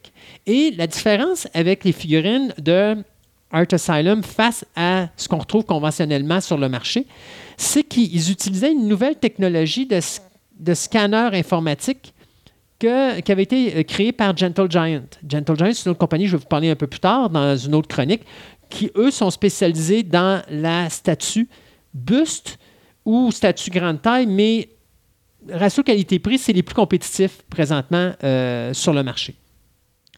Visuellement, ils ont lancé cette technologie-là du scanner. Donc, on scanne euh, un visage ou quelque De chose genre. ou De l'acteur, exactement, avec des puces informatiques. Et donc, à ce moment-là, ça permet d'améliorer le likeness ou la ressemblance euh, de la figurine face à l'acteur principal. Donc, la force de Art Asylum était au niveau la ressemblance des visages. Le défaut de Art Asylum, c'était les articulations qui étaient très grotesques très grossières. Donc, c'était des grosses articulations. Comparativement à la petite figurine de McFarlane Toys, où là, on avait des petites articulations euh, très subtiles, juste pour dire qu'il y en avait à droite et à gauche. Mais l'objectif, c'était de montrer une pièce qui était collectionnable, alors que Art Asylum faisait du jouet pour enfants. Donc, oui, c'était des pièces pour les collectionneurs, mais c'était des pièces avec lesquelles un enfant pouvait jouer dans son bain sans problème. Ouais. OK? Alors, Art Asylum, lorsqu'il voit, euh, ou plutôt se fait approcher par Aztec Toys pour distribuer la première ligne de figurines de Silent Screamers, ben Art Asylum accepte de le faire. Et c'est donc Art Asylum qui va faire la distribution de cette première ligne qui va avoir été réalisée par Aztec Toys. L'histoire ne dit pas si c'est Art Asylum qui a fait le concept ou le, visuel des figurines, euh, ça ressemble pas trop à leur concept habituel. Donc, moi, je dirais que Aztec Toys a vraiment créé leur propre figurine, puis Art Asylum s'est juste occupé de la distribution. Donc, on remonte en 2000, où on va avoir la série 1 des Silent Screamers. Donc, la première série, euh, c'est bien sûr basé sur Nosferatu, comme on parlait tantôt. Donc, le film de le choix. 1922, allemand, c'est un film qui appelle un film d'horreur expressionniste, c'est-à-dire que c'est un film muet, mais qui est beaucoup plus théâtral. Et donc, dans cette ligne-là, on a deux personnages. On a Nosferatu, donc le personnage de Graf Orlok, et on a aussi Knock Renfield, qui est bien sûr l'esclave de Nosferatu. La force des Silent Screamers est la suivante. On ne crée pas des petits décors, genre des bases ou des choses comme ça. On a des beaux décors. Donc, dans le cas de Renfield, il se retrouve dans une prison. Dans le cas de Orlok, il se retrouve comme dans un cachot, mais les deux bases se connectent. Ils vont rajouter des bancs pour asseoir les figurines dessus. Tu vas avoir des petits rats aussi ou des choses comme ça. Donc, tu as une multitude d'accessoires. La qualité de figurines est incroyable. Les figurines sont en noir et blanc ou teintées sépia. Mais ça, je vais en revenir dans quelques instants. Donc, la première série, elle, euh, comprend donc deux figurines pour Nosferatu, le film de 1922, mais on va aussi aller toucher au film du cabinet du docteur Caligari, donc Cabinet of Dr. Caligari, qui a été fait en 1920, qui lui également est un film expressionniste allemand euh, de l'époque. La qualité des décors du docteur Caligari, parce que si vous n'avez pas le, vu le film, euh, c'est un film, j'ai toujours dit que le docteur Caligari a- aurait dû être refait par Tim Burton, parce que ça correspond vraiment au concept À de Tim Burton. Ouais. Imaginez-vous Beetlejuice euh, avec tous les décors tout croche, euh, et puis mettez le docteur Caligari avec ça. C'est un scientifique qui hypnotise euh, un homme et c'est comme un somnambule et il lui fait commettre des crimes. Et donc, euh, tous les décors sont hypnotisants. C'est des décors tout croche, les portes sont tout croche, les murs sont croche, tout est croche. Les décors sont tout croche. Les lampadaires sur les décors sont tout croche. Son croche. Donc, quand tu mets ta pièce dans une vitrine, ton décor est inclus avec la figurine. C'est d'une beauté incroyable. Donc, les figurines sont noires et blancs. Euh, et ce qui est le fun, c'est que, bon, c'était quand même assez dispendieux à l'époque, parce qu'on parle qu'une figurine touchait le 20-25 Il faut se ramener dans les années 2000. Habituellement, McFarlane Toys sortait des figurines à 10 Si vous alliez sur de la figurine un petit peu plus haut marché, vous pouvez tomber à 15 dans le gros max. Mais 20-25 c'était rare rare. Et donc, on a réussi à sortir de quoi de vraiment très beau. Là, tu parlais de quatre figurines. Oui. Il en manque une. Non, parce Mais que. Monsieur Caligari? Oui, il y a le docteur Caligari et il y a euh, César. Ah, OK, c'est ça. Oui, excuse-moi, oui, tu as, raison. Ben, J'avais pas spécifié. Docteur Caligari, effectivement, il y avait deux figurines. Tu avais le docteur Caligari et tu avais César avec Jane. Jane, c'est la victime. Ah, OK. Donc, euh, donc tu avais ces quatre personnages-là. Donc, euh, le Orlok et euh, Renfield pour Nosferatu et César avec Caligari pour le, docteur, le cabinet du docteur Caligari. Il existe également les figurines qui sont teintées sépia. Donc, tantôt, j'en parlais. Ce qu'ils appellent la Silver Screen Edition. Donc, c'est exactement les mêmes quatre figurines que vous avez, euh, que je viens de vous dire là, sauf que eux autres sont faites dans une teinte sépia au niveau de l'emballage. Comme et si un vieux film. Là. comme si c'était un vieux film noir et blanc, mais à l'époque, c'était pas vraiment du vrai noir et Non, blanc, c'était du teinté sépia. La première ligne fait pas fureur. Mais Mesco, qui est une autre compagnie, euh, va tomber en amour avec cette ligne-là et va décider d'en faire une seconde. Donc, Aztec Toys va faire faillite. Mesco va la racheter et va inclure les Silent Screamers dans leur ligne à eux autres. Ils ne rééditent pas la première série, mais ils en font une deuxième. Et cette deuxième-là, euh, ligne-là, pardon, va être créée en 2001. Donc euh, là-dedans, on va avoir encore là euh, trois figurines. En réalité, on a quatre figurines, mais dans trois emballages. Et on va créer le premier box set et le seul box set de cette série-là. Alors, dans les premières figurines, on a Frankenstein, basé sur le film de Edison Frankenstein de 1900, euh, 1910, pardon, qui est un film américain d'à peu près 16 minutes, qui est le tout premier film avec l'histoire de Frankenstein. Vous avez probablement dû voir ça quelque part. Quand tu parles de Frankenstein, c'est que vous avez un homme qui rentre dans une espèce de, de bocal, puis tranquillement, pas vite, vous le voyez se transformer en Frankenstein. Ouais, ouais, ouais. Il est comme dans une espèce de scaphandre. Ben, c'est pas un scaphandre, là, mais c'est un. euh, Mon Dieu, je sais pas comment on appelle ça. donc, euh, Euh, C'est comme un bocal. tube. mais c'est- Moi, j'appelle ça un bocal, là, mais c'est Ouais. pas vraiment un bocal, mais tu comprends ce que je veux Ouais. dire. Euh, donc, il y avait ça. Euh, après ça, on a fait Maria du film Metropolis. Donc là, on est sorti du concept horreur. Le robot, là. Puis, Ok. c'est ça. Et là, on Je tombe. me rappelais pas du nom du robot. c'est Oui, c'est ben oui, c'est une femme. Donc, et là, on tombe dans la science-fiction. Donc, bien sûr, c'est le film noir et blanc, euh, le classique de 1927. Le premier film de science-fiction, pour ainsi dire. là. Quasiment, oui. Ah, c'est pas oui, le premier, mais visuellement, c'est le, le premier monstre de science-fiction euh, C'est sur ça. grand écran. Et le troisième, qui inclut deux figurines, c'est euh, le film Dr. Jekyll and Mr. Hyde, la version 1920. Et ce qui était vraiment épatant, c'est quand vous voyez l'emballage du Dr. Jekyll et Mr. Hyde, vous avez seulement Hyde. OK. Et à un moment donné, quand vous ouvrez l'emballage, vous vous rendez compte que Hyde s'ouvre.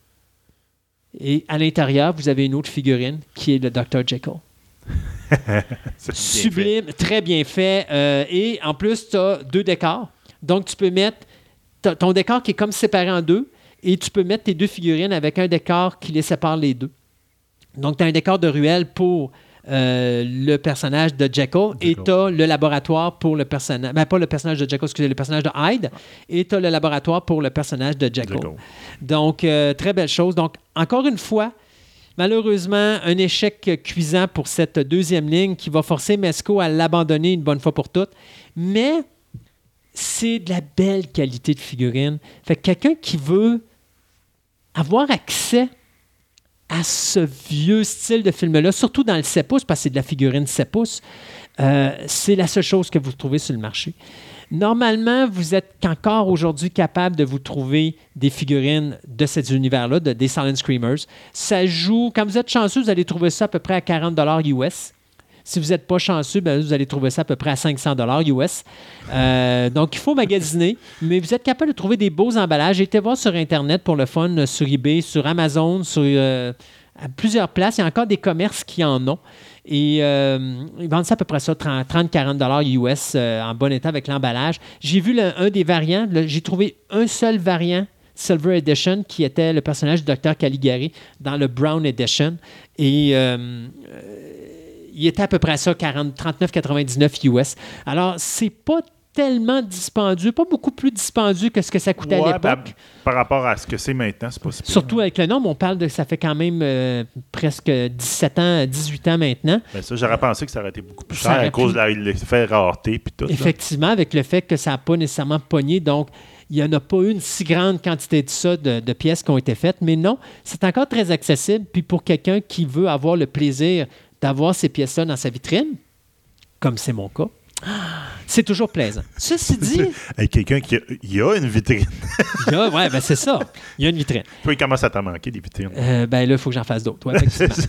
Ceci dit, tantôt je disais, dans la série 2, il reste un box set. Et le box set, c'était tout un box set. Si vous ne connaissez pas Le Golem, qui est un film allemand de 1915, toi, tu te rappelles avec Stéphane? D'ailleurs, c'est moi qui ai fait acheter ce golem-là. Euh, c'est ma faute, j'assume. Euh, le golem est un. Mon Dieu, c'est dans la, dans la légende allemande, c'est un personnage mythique qui est une espèce de personnage créé à l'aide d'une roche, je crois. Euh, c'est de la glaise, De la je me glaise, bien, exactement. Ça a rapport avec les Juifs, là. En tout cas, c'est une Exact. légende juive, la même, Exact. là, ouais. Et donc, euh, on a le golem et on a une majestueuse porte en arrière. Donc, le golem fait à peu près, je vous dirais, entre 13 et 15 pouces. La figurine monte à 21 pouces de haut avec la porte. Quel petit délice visuel, ce, box set-là. Et euh, c'était vraiment une des plus belles pièces euh, de la série 2 des, euh, des Silent Screamers. Bien sûr, qui est un petit peu différente de la série 1 parce que là, c'est Mesco qui amène son style un petit peu euh, euh, grotesque parce que Mesco a toujours eu un style un petit peu particulier au niveau de leur figurine. OK. Mais ils ont quand même respecté euh, le visuel de la série numéro 1. Donc, deux belles lignes, huit belles figurines euh, pour les amateurs du film d'horreur des années 20, euh, même 10, 20, enfin des années 1900 jusqu'à 1930. Là. Euh, si vous voulez avoir de quoi, vous cherchez ça. Silent Screamers au pluriel. Et puis, vous allez voir, il y a la première série faite par Aztec Toys, distribuée par Art Asylum. Puis sinon, ben, vous allez avec la série qu'ils appellent Silent Screamers Real Masters, donc la série 2, qui elle a été produite par Mesco, créée par Mesco, produite par Mesco, distribuée par Mesco Toys. Donc, euh, deux belles petites lignes qu'on peut encore trouver facilement sur le marché. Donc, pour ceux qui aiment ça crier en silence, euh, allez chercher sur Internet, puis euh, peut-être être bon que vous en trouver. Ah, puis ça vaut la peine. Croyez-moi, ça vaut vraiment la peine. Surtout pour les fans, là, c'est des pièces sublimes. Parfait. Merci beaucoup. Bye. Ça fait plaisir.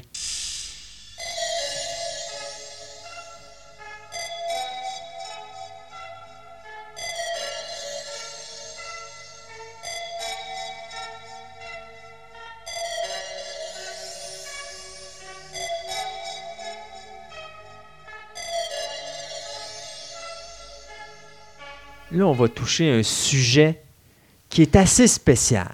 Mhm. J'ai, euh, je t'avouerai que j'ai été, j'ai toujours été, été touché par ce type de magie, que ce soit la magie noire ou la magie blanche. Mais je considère qu'un des films qui m'a le plus traumatisé sur le sujet, c'était The Believers en 1987 avec Martin Sheen, Mhm. euh, Les Envoûtés en français. OK. Où est-ce que justement, euh, parce qu'il y en a eu des films sur la magie Ah, noire et il y en a eu des films sur la magie blanche un peu moins, mais la Oui. magie noire, euh, Ah, c'est des- un. Moi, dans mon adolescence, je me rappelle même plus du titre. Ça doit être Magie Noire, probablement. Quatre jeunes filles qui font de la magie noire, et ça, ça m'avait complètement. C'est comme- pas The comme Craft? film. Ça se peut, mais en français, je pense que c'est Je pense, moi, je, pense que c'est ça, effectivement. Ouais. C'était des sorcières. Tout à fait. Oui, oui, c'est ça, exactement. Mais dans The Believers, c'était vraiment quelque chose parce que c'était un culte. Mhm. Mais il servait de la magie noire, puis tu avais justement Martin Sheen, qui est un policier qui enquête sur des disparitions d'enfants, parce que ce qu'il se rend compte, c'est qu'il y a quelqu'un qui fait des sacrifices humains. Mhm. Et à un moment donné, euh, il fait des enquêtes là-dessus et tout. Puis là, tu as un gars qui fait de la magie noire, que là, justement, il s'en sert. Et tu as une fameuse séquence avec Ellen Shaver, où est-ce qu'à un moment donné, euh, elle a une bosse qui commence à jouer sur sa joue. Puis à un moment donné, la bosse bouge. Ah. Puis là, ça éclot. Là, tu te rends compte qu'elle a un nid d'araignée. Ah, ça. Le le fameux nid d'araignée, c'est la peur de. de- Aussitôt que tu écoutes un film d'horreur, tu es sûr de voir un nid d'araignée Ouais, dans l'oreille, dans, le dans le visage. visage, ah, ouais. mon Dieu, ça. là. Mais c'est ça, la magie noire, en réalité, ce qu'ils font, c'est qu'ils prennent, mettons, quelque chose de ton. euh, Mhm. de, que tu as sur toi, un Ouais. linge, un bout de tissu, puis là, ils font une malédiction sur toi. Tout à et fait. c'est ça. Donc, magie noire et magie blanche, Oui. c'est ce que nous avons au programme à Fantastica aujourd'hui. Exactement. Je pense que pour commencer, qu'est-ce que la magie? Avant d'aller dans magie blanche, magie noire. La magie, c'est quoi? En fait, c'est très simple. C'est une pratique fondée sur la croyance en l'existence d'êtres ou de pouvoirs naturels et de lois naturelles occultes qui permet d'agir sur le monde par le biais de rituels. Est-ce quand tu me dis naturel, c'est parce que ça, ça a l'air d'être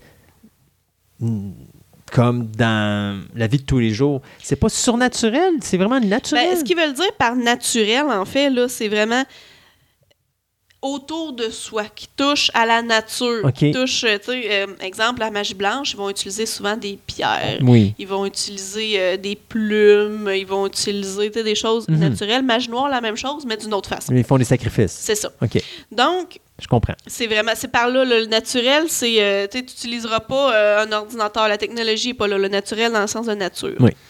Surnaturel, c'est- pas faux non plus. là. Donc, la magie. La magie vient du mot magia ou magia, là, je ne suis pas certaine tout à fait de l'appellation, qui est la religion des mages perses ou sorcellerie à la base. là. Donc, la magie a été associée à la sorcellerie au début.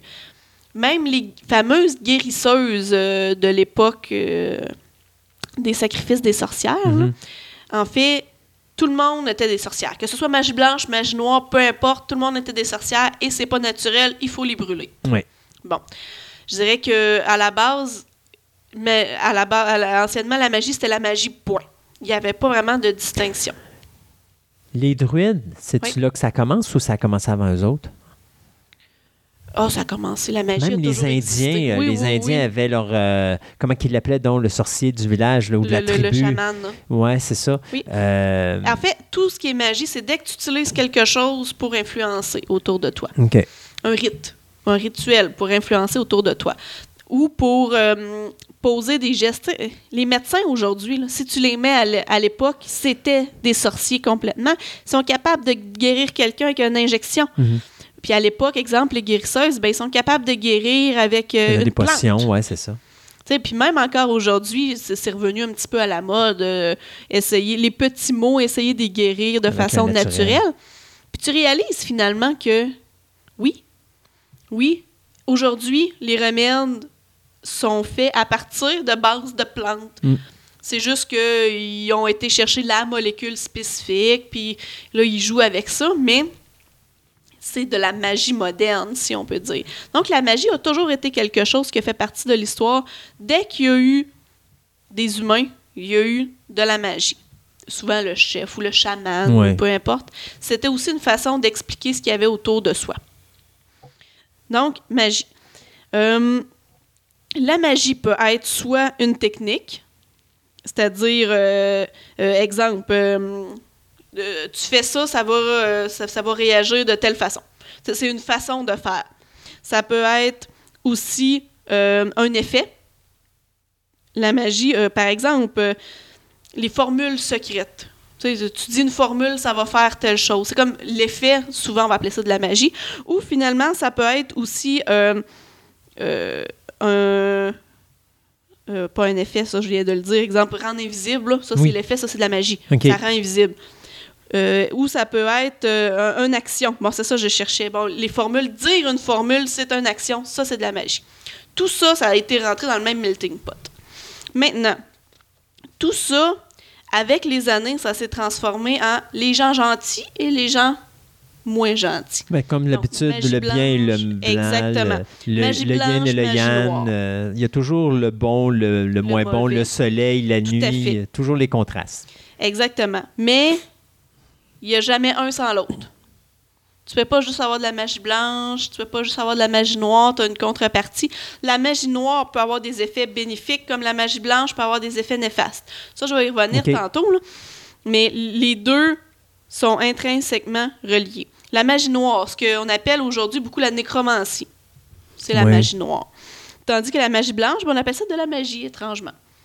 Ils ont enlevé le terme de magie à la magie noire. Bon, donc, la magie noire, qu'est-ce que c'est? En gros, c'est n'importe quelle magie qui a un effet négatif.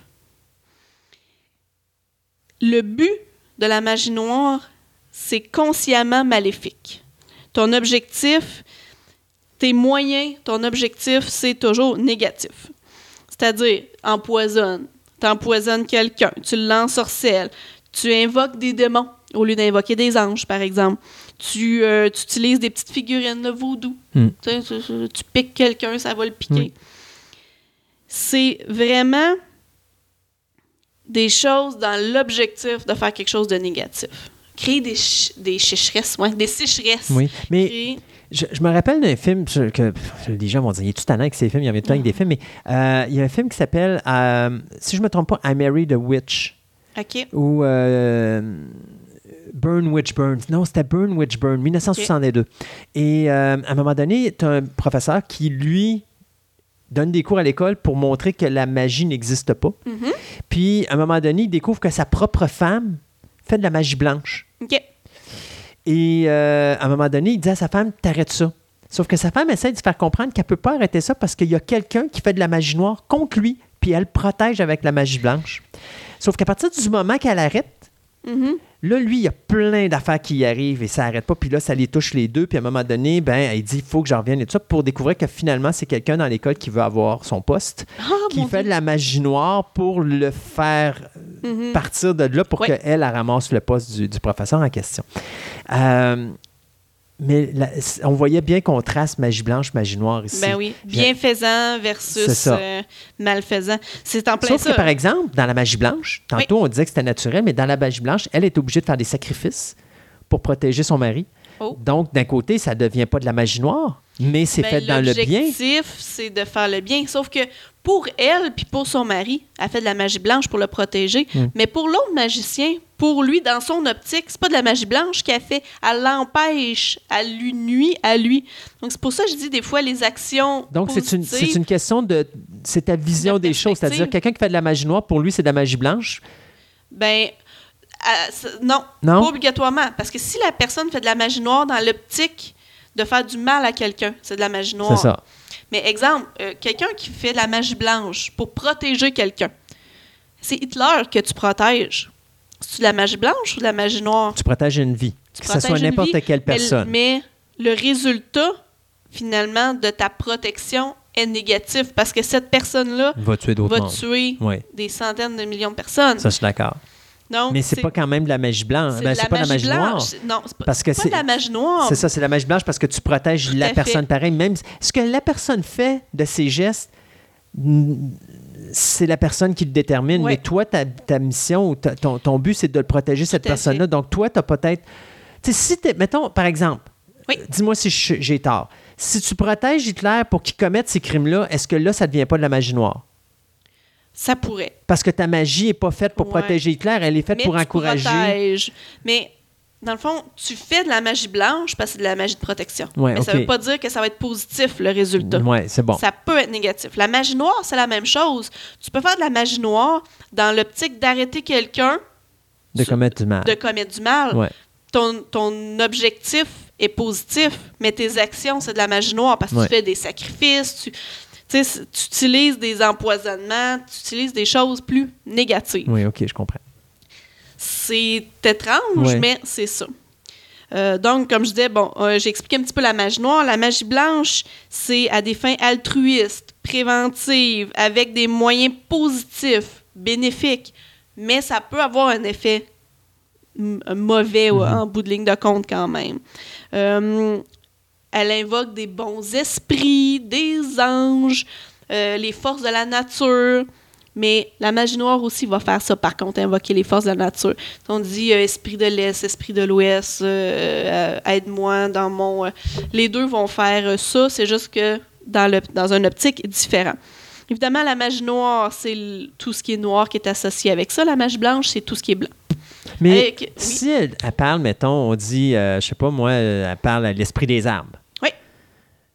Mais c'est pour le mal qu'elle fait, mais là, elle parle à l'esprit des arbres, mais c'est pour le bien. Est-ce parce qu'il y a deux esprits des arbres, il y en a un bon, un mauvais, ou c'est le même qui décide que, moi, euh, Euh, les, je penserais pas. Du côté des que tu esprits me des demandes, je vais te le arbres, faire. ouais, du côté des esprits des arbres, c'est assez blanc.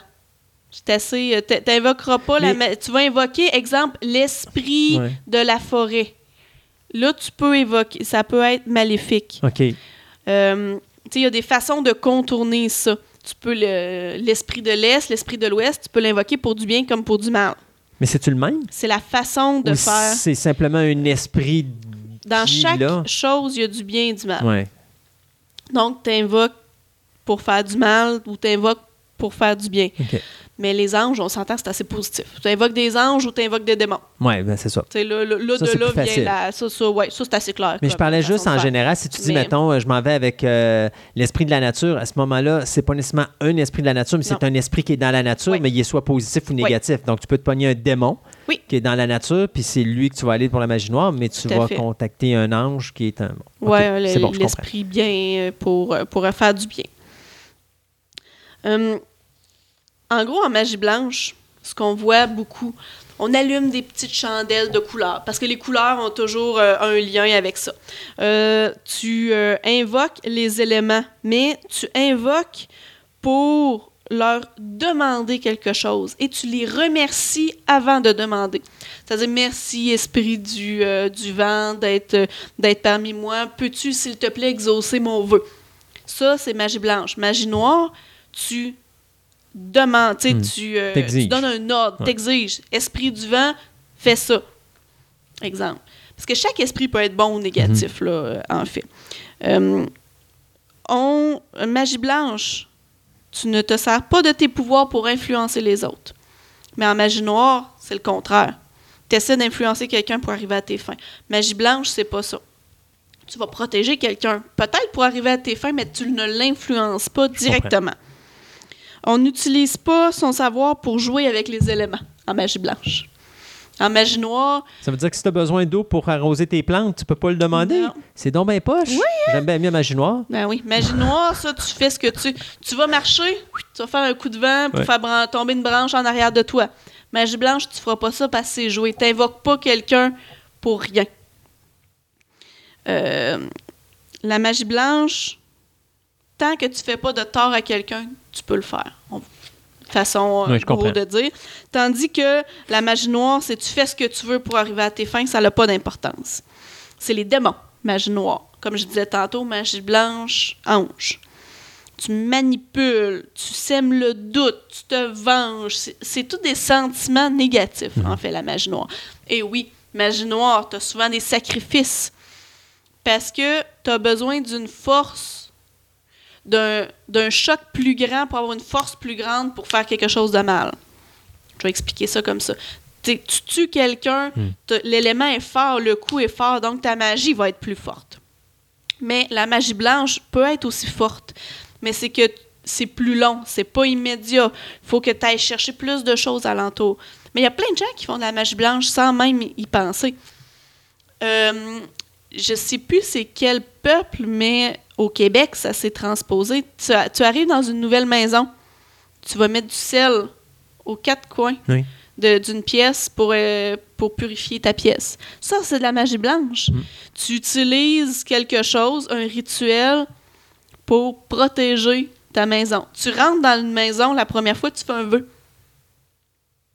C'est de la magie. Il y a plein de petits éléments comme ça. C'est euh, la magie blanche et la magie noire sont pas obligatoirement un contre l'autre. Souvent, ils sont interreliés. C'est juste que la magie noire va avoir un effet aussi sur le, le magicien. On dit la, la contrepartie de la magie. La magie blanche aussi, mais ça peut être un effet plus positif Mais il y a toujours un prix à payer. toujours un prix ça. à payer. Puis là, t'as la magie noire, c'est t'as toujours trois contre-coups. Ben ça, ça dépend des, euh, des... Des- magiciens, là, si je peux dire. Là. Mais t'as trois contre-coups négatifs pour ch- à chaque fois que tu utilises. Si tu tues quelqu'un, ben, il va arriver trois choses de mal dans ta vie. Mais ta force est plus flagrante. Tu peux faire quelque chose, paf, plus comme ça. Comme dans les films, ça, on voit ça souvent. Magie noire, là, tu traces euh, le pentacle Ouais. au sol, t'as... euh, Tu fais des incantations. sang, t'as euh, un animal mort, Hmm. euh, plusieurs choses, incantations, tout le monde en soutane noire. Le noir est très, très, très... Mm. Noir et rouge. Je dirais ces deux couleurs très présentes. Alors que dans la magie blanche, t'es dans la forêt, t'es habillé en blanc, en volage. Mais t'es druide. Tu, euh, ben, Bel ça, exemple. ça, le druide est simple, là. tu vas le voir, puis tu vois vraiment la distinction Oui. visuelle entre le bien et le mal. Le druide qui fait le bien, il est blanc, barbe blanche. Tout à fait. Le druide qui fait le mal, il y a une toge noire, il y a la barbe grisonnante. Oui. Puis c'est drôle parce que Lord of the Ring, ils ont C'est en switché ça. plein ça, que Parce que. Saruman fait le mal, mais il est en blanc, puis il est blanc complet. Et Gandalf, il Oui. est en gris, mais il mais fait le bien. devient le mage blanc. Ouais. Par contre, quand le mage blanc ne fait plus de bien, Ouais. il est détrôné, même s'il reste blanc. Mais on remarque qu'il devient plus sale. Il reste blanc, Hmm. mais visuellement, tu as une impression de, de saleté Hmm. quand Saruman est détrôné. Tandis que là, Gandalf revient Gandalf le blanc. Hmm. Dans Lord of the Ring, aussi, t'as Radagast le vert. Bon, au fil des années, la magie, t'as la magie rouge, la magie verte, la magie là, là, ils se sont lâchés lousses dans ça. La magie arc-en-ciel. Ah, c'est fou. Mais souvent, c'est juste relié. La magie verte, ça va être euh, euh, par rapport à la nature. La magie rouge, je pense que c'est par rapport à euh, jalousie, mal. euh. Mais c'est toujours magie blanche, magie noire, en fait. C'est juste qu'ils ont- sont amusés à faire des Ouais. sous-divisions pour dire je fais pas de la magie noire, moi je fais de la magie rouge. Alors que c'est J'aime le feu. moins- Ouais, c'est ça. C'est comme Puis moi, j'aime l'eau, alors je suis la magie bleue. la magie bleue. Mais ça, ça, je dirais que au travers de l'histoire, il y en a tellement eu de ça. Tu sais, quand le, le fameux, tu te places devant un miroir puis Oui. t'invoques Marie, Marie, euh, Marie blanche, Marie rouge, Marie noire, ou je sais plus trop. Puis là, Ouais, elle apparaît dans le miroir. Tu peux puis- aller dans quelque chose de plus simple. Tu peux juste euh, appeler Candyman cinq fois devant Ah, ton ouais, miroir. tout à fait, c'est la même affaire là. ça, bon, un petit doute euh, dans ça, mais sinon c'est vraiment, en fait, la technique est la même, magie noire ou magie blanche. Tu utilises des éléments Hmm. qu'il y a autour de toi. C'est juste qu'il y en a un qu'il va utiliser Pour le bien. la fin de la vie, Hmm. la magie noire, tandis que l'autre, c'est pour le bien. Tu sais, ils tueront pas. euh, meilleur exemple, je pense. La magie blanche a besoin de plumes. Elle va aller se promener, la, la magicienne ou le magicien va aller se promener dans la forêt, va ramasser ce que la nature accepte de lui donner comme plume. Alors que le magie, le, euh, noire. va pogner la perdrix, il va te la tuer pour la déplumer. Hmm. Ils utilisent les mêmes choses, mais il y en a un qui est complètement d'une façon Ouais, différente. c'est ça. en gros, c'est beaucoup, beaucoup ça. La distinction entre la magie blanche Ouais. et la magie noire. Tout à fait. Mais les deux sont là. Toujours. C'est tout? Oui. À moins que tu aies d'autres questions. Ben là, je voulais que tu me fasses euh, une incantation là, live. Là, Oh euh, boy, ça fait. Quand j'étais jeune, je tripais magie blanche. J'ai le petit livre de la magie blanche avec la coupe que je m'étais Ouais. ramassée. Puis tu vois, ça. moi, j'étais un petit démon dans l'âme, alors j'ai mon livre de magie noire. Fait qu'on se réunira puis on s'amusera à pratiquer ça. ça. Hey, Andréane, un gros merci encore. Ça fait plaisir. Et puis, on se dit à une prochaine fois avec euh, plein d'autres petites merveilles comme ça. Oui.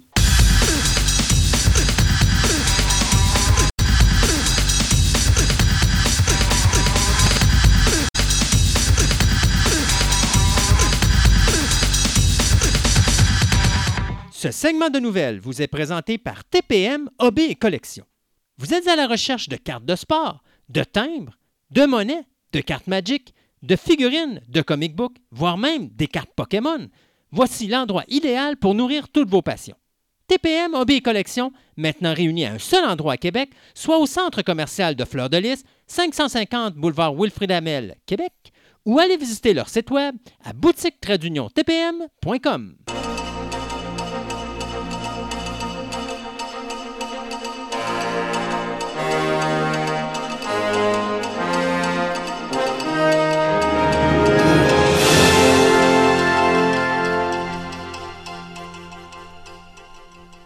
Deuxième segment des nouvelles et on va commencer avec C'est officiel!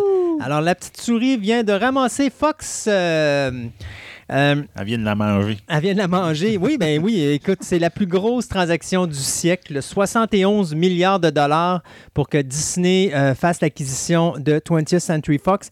Quelle montagne russe ce dossier-là? Euh, écoute, Ça ça- s'arrêtait pas. Hein.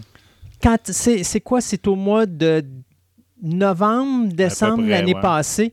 Puis moi, je me rappelle, à cette époque-là, j'avais fait le, le- le- le- rapport. J'étais à choix avec Dan Gravel.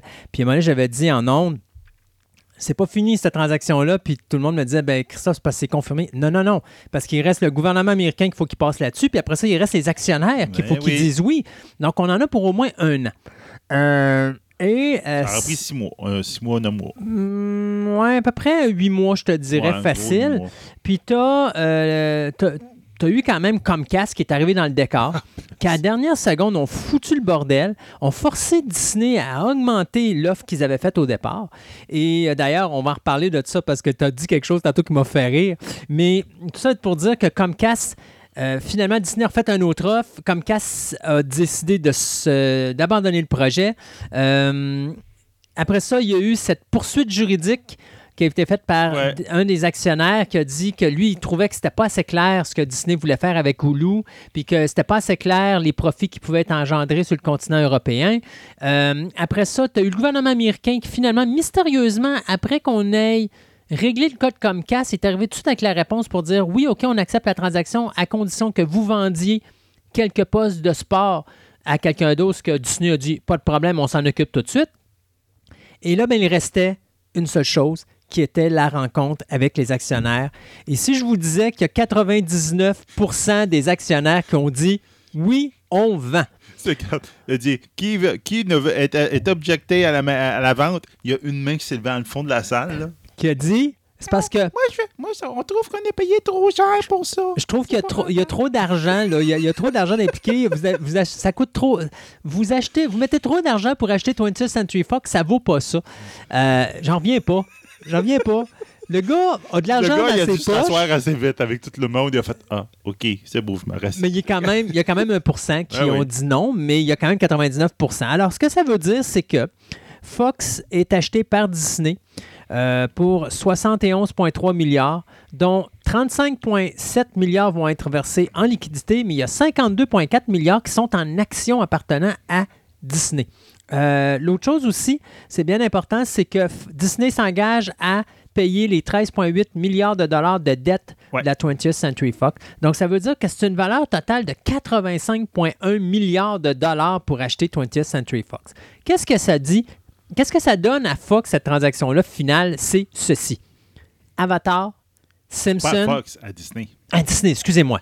Avatar, euh, Avatar, ils viennent de récupérer tous les droits du parc d'attractions qui, viennent, qui ont ouvert il n'y a pas longtemps. Et là, là, regarde, Oui. ils ont all, all Avatar, in. Les Simpsons, dont on vient de confirmer une 30e saison, euh, The X-Files Ouais. et Star Wars, L'original. l'épisode 4, qu'on n'avait pas les droits. Ça coûte cher aller chercher les droits Ben de Star oui. Wars, mais au moins ils l'ont. Fait qu'ils peuvent faire ce qu'ils veulent maintenant avec l'univers de Star Wars euh, à 100%. Et ça, c'est là qu'est le plus gros morceau. Les X-Men, Fantastic Four et surtout Deadpool. Ben Donc, oui. trois gros blocs. Euh, faudra s'attendre, bien sûr. Moi, je le dis, je m'attends à ce que euh, Marvel euh, reset comme on a fait avec Spider-Man, euh, l'univers des X-Men et peut-être Deadpool, mais Deadpool, il pourrait continuer dans la Je lutte où pense que Deadpool, là. ils là. le feront pas. Euh, Ils l'ont trop bien parti. Puis Disney, euh, je me rappelle bien, on avait fait une news Mm. là-dessus. Il avait dit non, non, non, Deadpool, on y touche pas. C'est Là. ça. Ça reste ce que c'est. Puis on va, on va l'étendre. Donc, on à ce moment-là, on va lui donner ouais. d'autres franchises. Mais dans le cas des X-Men, ils n'ont pas le choix. Euh, là, tu as deux générations différentes. C'est trop mélangeant. Je pense qu'on va C'est sûr que restarter. les acteurs originaux sont pas mal tous plus capables de jouer leur rôle ou quoi que ce soit. Ben, ils peuvent. en- ben non, on parle des Ouais. vieux. Là. Tu Oui, les vieux, vieux, vieux. Ouais, on parle des vieux vieux, puis ça ferait peut-être du bien dans un reboot, mais je suis pas sûr. Je sais pas comment ils vont faire. Parce que Mais- Est-ce qu'ils vont le garder dans un univers parallèle? Non, mais moi, je pense qu'ils vont faire comme ils ont fait avec Spider-Man.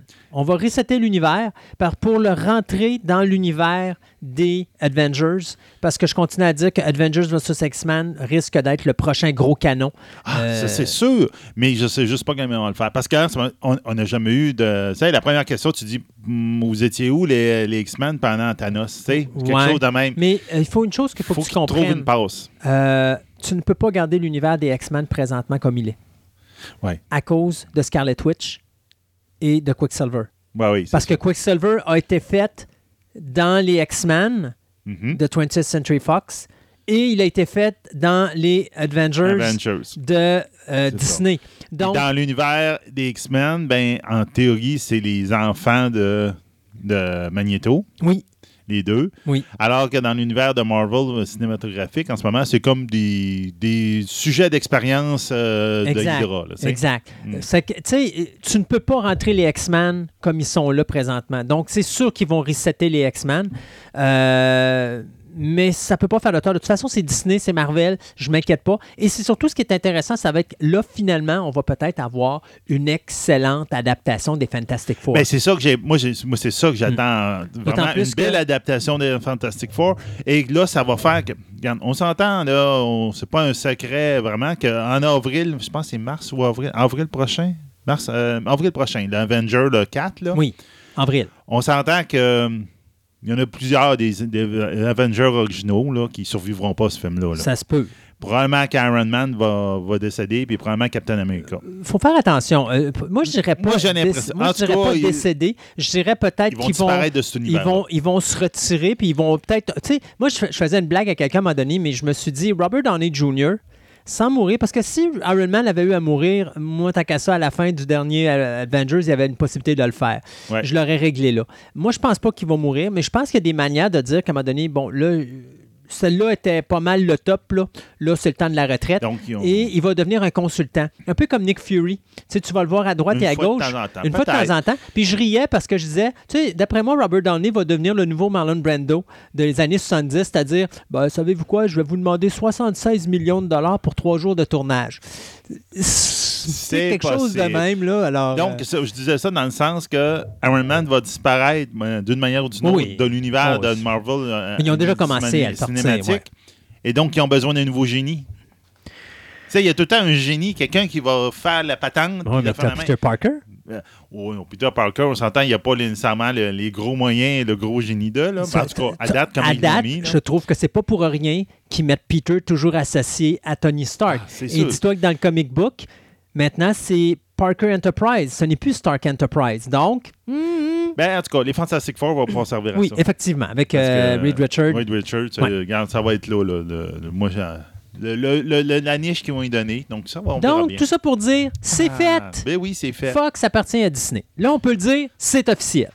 Donc, j'ai bien hâte de voir ce qu'ils vont faire avec tout ça. Donc, avec tout le nouveau Juju. Joujou. Jojo. Euh, ça, on, on avait déjà parlé un petit peu, mais je veux comme venir brièvement là-dessus. Là. Puis tu vas voir pourquoi, après ça, je fais un lien.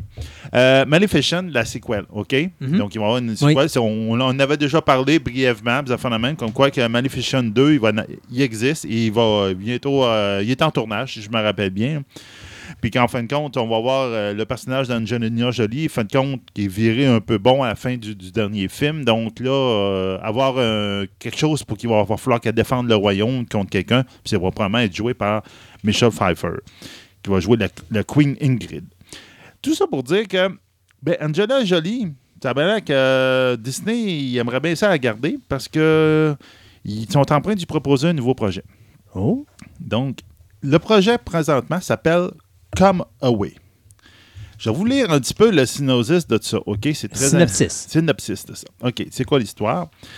Donc, euh, il va y avoir euh, deux enfants, OK, qui ont perdu un troisième, euh, un, un de leurs siblings, donc soit un frère ou une sœur qui est décédé, et que leurs parents tombent dans une spirale un peu de, de désespoir, la même relié à ça. Puis ils essayent de sauver leurs parents du désespoir en, en je te dirais, en jouant entre leur, leur univers et l'univers du merveilleux.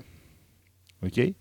Le nom des les deux enfants vont être joués par. euh, j'ai euh, j'ai pas, ah non, j'ai pas les noms des, des enfants, des, des acteurs des enfants, excusez. Mais les deux enfants s'appellent Peter et Alice. Donc, Peter Pan et Alice au Pays Ah, des ben, Merveilles. merveille. Donc, c'est carrément. Donc, ils viennent de mettre un, un film qui va mettre un lien entre Peter Pan et Alice au Pays des Merveilles. Donc, Alice et Peter sont frères et sœurs. Oh. Et chacun, dans leur manière, vont découvrir Wonderland et euh, Neverland. Ben oui, c'est vrai. OK, ben ben, wow, c'est original. Et là, en ce moment, les deux personnes pressenties pour jouer leurs parents sont Angelina Jolie Uh-huh. et David. Ah, encore un nom. Euh, Oye Lobo. Je sais pas, O-Y-E. Il y a trop de voyelles qui suivent là-dedans. Oye Lobo, en tout cas, Angelina Jolie, qui vont jouer les deux parents. C'est eux autres qui sont pressentis, qui sont vraiment. Là, tu vois que les créateurs de ce show-là, ils voient ces deux acteurs-là absolument dans ce Ouais. rôle-là, puis ils vont tout faire pour les avoir. Je voudrais te faire une suggestion ici en nom de Sébastien. Je te donne un nom, je te le donne. Non, non, non. Euh, avant de lire tes nouvelles, je te suggère fortement, quand tu es à la maison puis tu ramasses tes nouvelles, d'aller voir un vidéoclip ou un vidéo quelque part de cet acteur-là qui est prononcé, dont le nom est prononcé Prononcé. parce qu'il y en a quelque part sur le web Hey. Où est-ce qu'il prononce toutes ces choses-là et ça va donner une idée. Et, euh, ça- Je ne sais pas comment ça peut se prononcer. O-Y-E-L-O-W-O. En tout cas, donc, euh, j'ai bien hâte de voir. Euh, Come Away va être euh, dirigé par Brenda Chapman, qui est un- a fait très longtemps qu'elle travaille avec Disney et avec Pixar, entre autres dans Brave. Ça a été le premier directeur de Brave. Puis il va être écrit par Magissa Kate Goodwill. Donc, euh, ça va être vraiment intéressant. Euh, moi, je trouve ça intéressant. Je trouve que c'est une belle idée, comme pour mettre comme faire un lien entre deux franchises, puis euh, ah ouais, on, on part là-dessus. Donc, je trouve ça intéressant. Netflix, au Comic Con de San Diego, ont annoncé ou ont dévoilé plutôt les différentes adaptations de Miller World. Si vous vous rappelez, Mark Miller avait vu ses œuvres ou sa, bibliothèque de, de- de comics achetée par Netflix. Et tout de suite, Netflix a dit non, il n'y aura pas de Kick-Ass, non, il n'y aura pas de Kingsman, non, il n'y aura pas de Hit Girl, mais voilà ce qu'on va faire et ce sont les séries qui vont être mises euh, de l'avant. Jupiter's, euh, Jupiter's Legacy. Donc, en passant, tout ça est basé, bien sûr, sur des comics de Mark Miller qui existent. Donc, Jupiter's Legacy euh, suit à peu près... Comment je pourrais dire? C'est une épopée super-héroïque multi Ouais. euh, c'est euh, multigénérationnel. Des, euh, des super-héros des années 30 euh, viennent en, entre guillemets en conflit avec la nouvelle génération de notre époque. Là, Qui leurs leur mentalité, puis ça même. C'est ça, parce que leurs enfants essayent d'être à la hauteur de leurs parents qui, eux, euh, sont vénérés pour tout ce qu'ils ont fait. Alors, c'est Stephen euh, S. Knight qui euh, s'est occupé de Daredevil, qui va être le showrunner et qui va réaliser le pilote de cette nouvelle série. American Jesus, ça, c'est l'histoire d'un jeune garçon de 12 ans qui découvre soudainement qu'il est la réincarnation de Jésus-Christ. Oh, Jesus! Ouais, alors il peut transformer l'eau en vin, faire à nouveau marcher les paralysés et peut-être même ressusciter les morts. Sauf que il y a un conflit qui dure depuis des milliers d'années euh, entre. Je sais pas Les si. forces Ouais. En tout cas. du ciel, mettons le. le- ouais. Quand- quand- en réalité, il va trouver une solution. Il y a son antéchrist, il il est pas Ouais, loin, il va là. essayer de gérer cette situation-là pour essayer de, de, de- de régler le conflit qui dure depuis des millions d'années. Donc, c'est euh, Goutte qui s'occupe de Luke Cage et euh, Léo, euh, c'est Leopoldo Goutte qui vont être les showrunners de cette nouvelle série également. Ouais, de six épisodes, celle-là. Ouais. Donc, euh, du côté film, on va faire Empress. Donc, euh, ça également, c'est basé euh, par. euh, sur un comic book là, qui va être adapté par Lindsay Beer, qui nous avait donné euh, Sierra Burgess is a Loser. Donc, c'est une reine mariée au pire dictateur de l'univers qui s'enfuit de son palace avec ses enfants. Et bien sûr, elle va chercher à fuir à l'emprise de ce dictateur en question qui, lui, veut absolument remettre la main sur son épouse et ses enfants. Ben oui. Donc, l'autre chose aussi, c'est Hunk. Euh, Hunk qui va être euh, scénarisé par Ted Melfi. Et c'est euh, Neil Ash Moritz et Toby Jeffy qui vont produire. Alors ça, c'est dans une petite ville côtière paisible. Hunk utilise ses... ben, c'est Hawk, pardon, qui utilise ses dons pour faire une bonne action chaque jour. Et pour le remercier, bien, ses voisins gardent le secret, sauf que son secret de ses pouvoirs, sauf que le problème, c'est qu'à un moment donné, poup, ces secrets euh, sont mis au grand jour et là, ben, le bordel le punk dans la petite ville en question parce que tout le monde veut parler à Huck. Et finalement, Sharky the Bounty Hunter. Oh boy! Euh, qui est un ouvrier chasseur de primes traquant les criminels à travers la galaxie dans son camion de glace transformé en fusée. Alors, c'est Michael Bacall qui nous a donné euh, Scott Pilgrim et 21 Jump Street qui va être le scénariste de cette nouvelle série. Euh, tout ça, ça devrait être mis en cours pour, je vous dirais, facilement l'année 2019 sur les ondes de Netflix. On va avoir des affaires particulières sur Netflix. Pour remettre d'affaires, oui. ah oui. Donc, euh, Dune. Dune. Oh! Oui, Dune. Donc là, Dune, on est en négociation présentement pour avoir un l'acteur pour le qui va jouer Paul Atreides. Donc Paul Atreides, euh, ça va être euh, C'est-tu Atreides ou c'est Atreides? Atreides, ça Ouais. peut-être Atreides, Ok. ça se dit, ouais. Donc, euh, celui qui va en fin de compte jouer le rôle qui était joué par Mac Lakshan euh, dans Devin de Lynch, la- la- l'adaptation de Devin Lynch. Donc, euh, ça va être Timothée Chalamet qui va être celui qui va être qui est pressenti pour ça. Pour jouer le Euh, rôle de Paul Atreides. Ouais. plutôt du rôle de Pro d'Atreides. Donc, euh, ça risque d'être intéressant. C'était quelqu'un que Oscar a nominé, donc euh, ça peut être. Puis il faut, se rappeler, rôle. faut se rappeler que la réalisation, si je ne me trompe pas, va être faite par celui qui nous a donné Blade Runner Danny 2049, Denis, Villeneuve, Denis Villeneuve. donc notre bon avion Danny Villeneuve. C'est Denis. ça. Denis, Denis, excuse, Ouais, je Denis Villeneuve. ouais. Denis Villeneuve, qui va. Puis c'est l'adaptation va être écrite par Eric Roth, celui qui était dans euh, Forrest Gump. Mhm. Donc là, ça peut être très intéressant. Et Denis Villeneuve a confirmé le soupçon que tout le monde s'attendait et que c'est un two-part Mais il n'y a pas le pour choix. le premier livre. Il y a, il y a- il y a Mais il y a, peut-être eu euh, de la pression, comme on disait dans, dans l'autre chronique, là, par rapport à Dark Towers. Mhm. là.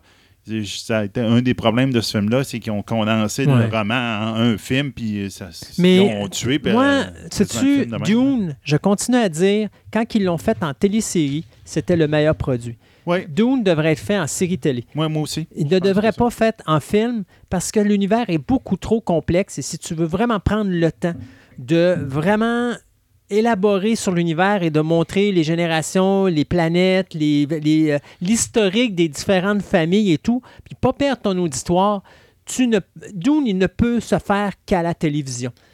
Il ne peut pas se faire au cinéma. Sinon, il faut que tu fasses de quoi comme Lord of the Ring. Donc, c'est un trois films de trois heures et demie où est-ce que là, tu peux comprendre c'est quoi qui se passe, mais c'est parce que Dune, c'est pas Lord of the Ring. Non, non, non. Il y a Rien pas de combat. Il n'y a pas, tu sais, il y a pas, euh, c'est pas le gros Big Banamang de science-fiction. Non. C'est du non traditionnel où est-ce que c'est beaucoup de la moralisation, puis, tu sais, alors. Et l'univers est trop différent Ouais. du nôtre, puis c'est... Ça prend du temps d'expliquer. Exact. Ça prend du temps d'expliquer. Puis là, ça, ça dirait que ça va être moins pire, là, parce que là, la nouvelle génération n'a pas vu le film de David Lynch. Là. Mais Lynch, j'étais pas moi- si pire. Non, il n'est pas si pire le film. Mais moi, j'ai vu le film de. Lynch, puis quand j'ai écouté la série, t'es- moi, j'ai jamais lu les Ouais. livres. OK? Bon, Moi non plus. C'est une affaire qui me manque peut-être dans mon éducation de, de livres. là. Mais quand j'ai écouté la série TV, il a fallu que je me déprogramme du film Mhm. Ouais. que j'avais beaucoup aimé, moi, Ouais. le film. Surtout que j'ai vu les versions longues, etc. Puis, euh, mais c'est entre autres l'histoire du son, là, des armes avec Sonic, de même. Ouais. C'est pas, pas en tout dans, le- dans la série, parce qu'effectivement, c'est même pas des livres, c'est quelque chose qui a été rajouté. Ouais. Là, tu fais Ah, OK, j'aimais ça, cet élément-là. Mais OK, il faut que je l'oublie. Que...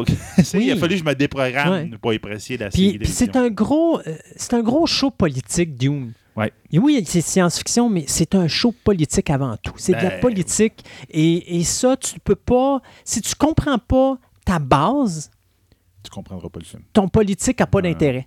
Et, et c'est ça la complexité Dune. C'est pour ça que je ne sais pas jusqu'où ça va être. euh, que Villeneuve va être capable de rendre ça intéressant au cinéma. Je pense qu'il va être capable. En deux films, là, donne-lui Oui, le temps, mais il va être en capable. deux films. Mais le problème et le mot magique est là, en deux films. Si le premier marche pas, le deuxième pro- marchera pas. Voilà, tu as tout compris. Si le premier marche pas, tu n'en auras pas de deuxième. Et, et c'est là la complexité de Dune. Alors que si tu fais une série télé, tu peux aller chercher un auditoire, mais tu es à la télévision, tu n'es pas au cinéma. Donc au cinéma, il faut toujours que tu ailles chercher la- la- la- l'attention de ton spectateur. Puis la majorité des gens qui sont là, ils connaissent pas l'univers, ils vont voir un film de science-fiction en disant Ah, c'est ci, c'est ça, puis ils vont arriver dans Doom, puis ils vont dire Ah, c'était de la chinook, c'était ci, c'était ça, parce que c'était pas à ça qu'ils s'attendaient. À la télévision, la majorité des gens qui vont être là, c'est des gens qui aiment, qui connaissent Dune, qui connaissent le roman ou qui vont l'essayer. Ouais. Et là, tu peux te permettre plein de petites choses sans nécessairement tomber dans les gros conflits, puis les grosses bagarres, puis les gros effets spéciaux, ce que ça va être dur à faire dans Dune parce que c'est plus politique que film d'action. C'est ça. Surtout que là, tu es avec Villeneuve, il- c'est avec le dernier Blade Runner, il pas un petit peu, un petit peu pas casser la gueule, entre guillemets. Là. Ben, le film, bien euh, oui. Mais tu vois, internationalement. C'est un bel exemple Mais de ce que t'offre. sera Dune. Oui, je sais. Ça c'est que. Blade Runner, au niveau du box-office, n'a pas marché. Pourquoi? Parce que les gens voulaient aller voir un film d'action, mais ils n'ont pas compris que quand tu fais un remake ou une suite d'un film, ça bouge pas, la suite, elle bougera pas Elle plus. bougera pas plus. Puis le film, dans, initialement, avait pas marché au cinéma. Donc, Ah ouais, exactement. Tu peux pas avoir un un succès avec un flop. après, ah oui, non, c'est ça.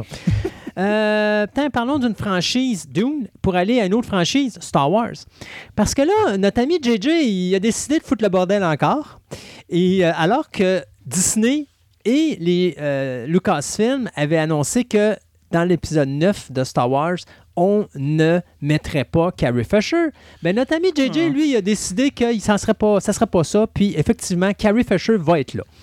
Alors, euh, on vous avait déjà annoncé dans la dernière émission que l'acteur Billy. Williams serait de retour dans la peau de Lando Calrissian, euh, Calrissian. Pardon. On peut déjà vous confirmer aussi que Mark Hamill va être de retour dans le rôle de Luke Skywalker et que bien sûr Anthony Daniels reprendra son rôle de C3PO. Donc, finalement, officiellement, c'est Mark Hamill euh, et ben, en réalité, C3PO. Anthony Daniels va être le seul acteur à avoir fait les neuf films de la saga. C'est ça, ça- c'est ça que ça veut dire. Euh, mais on nous annonce ici que Abraham va se servir d'images euh, qu'il a filmées dans euh, The Force Awakens et des images qui, vont avoir, été- qui ont été tournées également dans The Last Jedi, mais qui n'ont pas été gardées pour le film. On va aller chercher ces images-là et euh, avec la bénédiction de Billy Cloud, la fille de euh, Carrie Fisher, et euh, Todd Fisher, le frère de Carrie Fisher, on a accepté que ces images-là soient prises pour inclure le personnage de la princesse Leia dans le dernier volet de la saga de Star Wars. Comme on se disait tantôt en onde, là, il dit Ah, est-ce que je suis pas à l'aise avec ce genre Je sais, je sais que Ouais. les frères et sœurs sont dans- la fille puis la, la Mm. frère sont d'accord, mais ah, ce que j'aime pas, cette mentalité-là qu'on est en train d'aller vers là, là qu'ils prennent des acteurs décédés puis ils disent Ah ouais, on les met pareil, on fait des films avec eux autres pareil. Ouais, je pense ah. que. Parce qu'il faut comprendre. Je J'aime pas ça moralement, ouais, là, non, c'est ça. Mais Ça pile sur des valeurs peut-être qui. c'est une saga. C'était pas. Euh, Au début de la saga, on ne pouvait pas deviner que Carrie Fisher allait décéder Ah euh, non, dans un sûr. avion d'une crise cardiaque à l'âge de 60 ans. Là. Euh, C'était pas prévu, cette histoire-là. Euh, sinon, je pense qu'on aurait plus fait mourir le personnage de Léa que le personnage de Luke. Puis c'est Luke qui aurait probablement poursuivi parce que ça prenait un, un- un Skywalker pour finir la, Ouais. la- la saga. C'est la saga Skywalker. Ah oui? Bon. sûr. Ça. Le problème là-dedans, c'est, moi, personnellement, je pense qu'on aurait pu faire ce film-là en laissant la présence de Léa sans nécessairement la montrer. Puis comme je disais souvent, tu sais, à la fin du film, si, mettons, la rébellion l'emporte contre euh, l'Empire, ben, tu as, mettons, des feux d'artifice dans l'espace ou quelque chose de genre, et tu as les vaisseaux avec euh, la- la- la- ce qui reste de la, rébellion. Et là, tu aurais pu montrer de dos le personnage de Carrie Fisher. Peut-être juste faire un petit face, un petit visage de Léa qui fait un petit sourire, puis t'arrêtes le film comme ça, juste pour dire la- Elle là, elle a survécu. elle a survécu, elle a vu- passé à travers tout ça et tout bon. Ouais. Euh, ça veut pas dire que le personnage va survivre, mais encore là, je ne crois pas qu'on va tuer la princesse Léa. Je pense pas que J.J. Abraham va se Ben, à donné, rabaisser tu, à tu, faire tu ça. tues là. pas deux fois le même personnage. Là, c'est comme... Tu sais, bon, en tout cas, on verra bien. L'acteur- L'actrice est morte, tu tues son personnage. Non, mais ça c'est fait, déjà, euh, déjà dans le goût, dernier tu film, il y a beaucoup de monde qui aurait préféré que ça arrive. Oui, il aurait dû moi, le faire de même. moi, non. Moi, je Ouais, trouve que c'était une belle action de ne pas le faire. Je suis pas nécessairement d'accord avec le fait de la ramener, mais encore là, on ne sait pas comment ils vont la ramener. Alors moi, je vais attendre de voir comment ils vont ramener le personnage.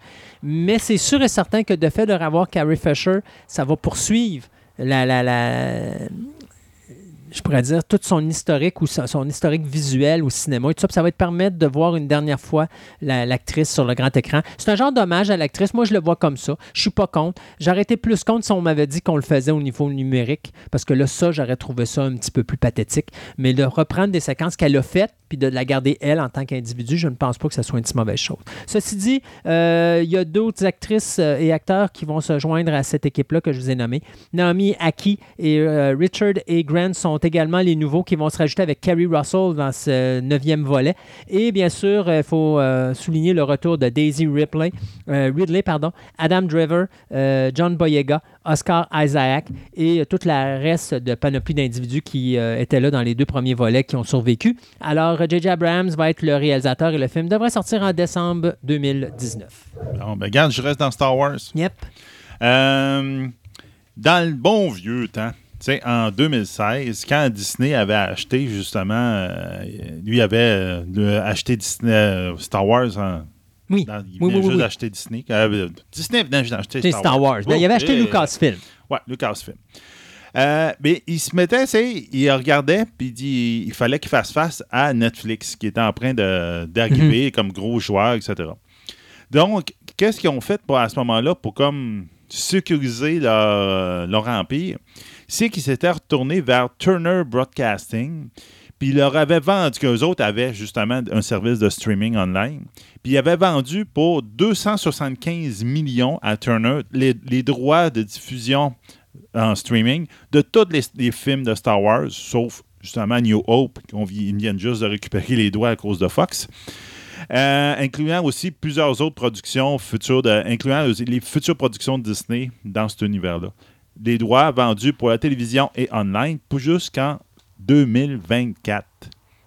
Oh. Donc, on s'entend, Disney, depuis ce temps-là, a changé son fusil d'épaule.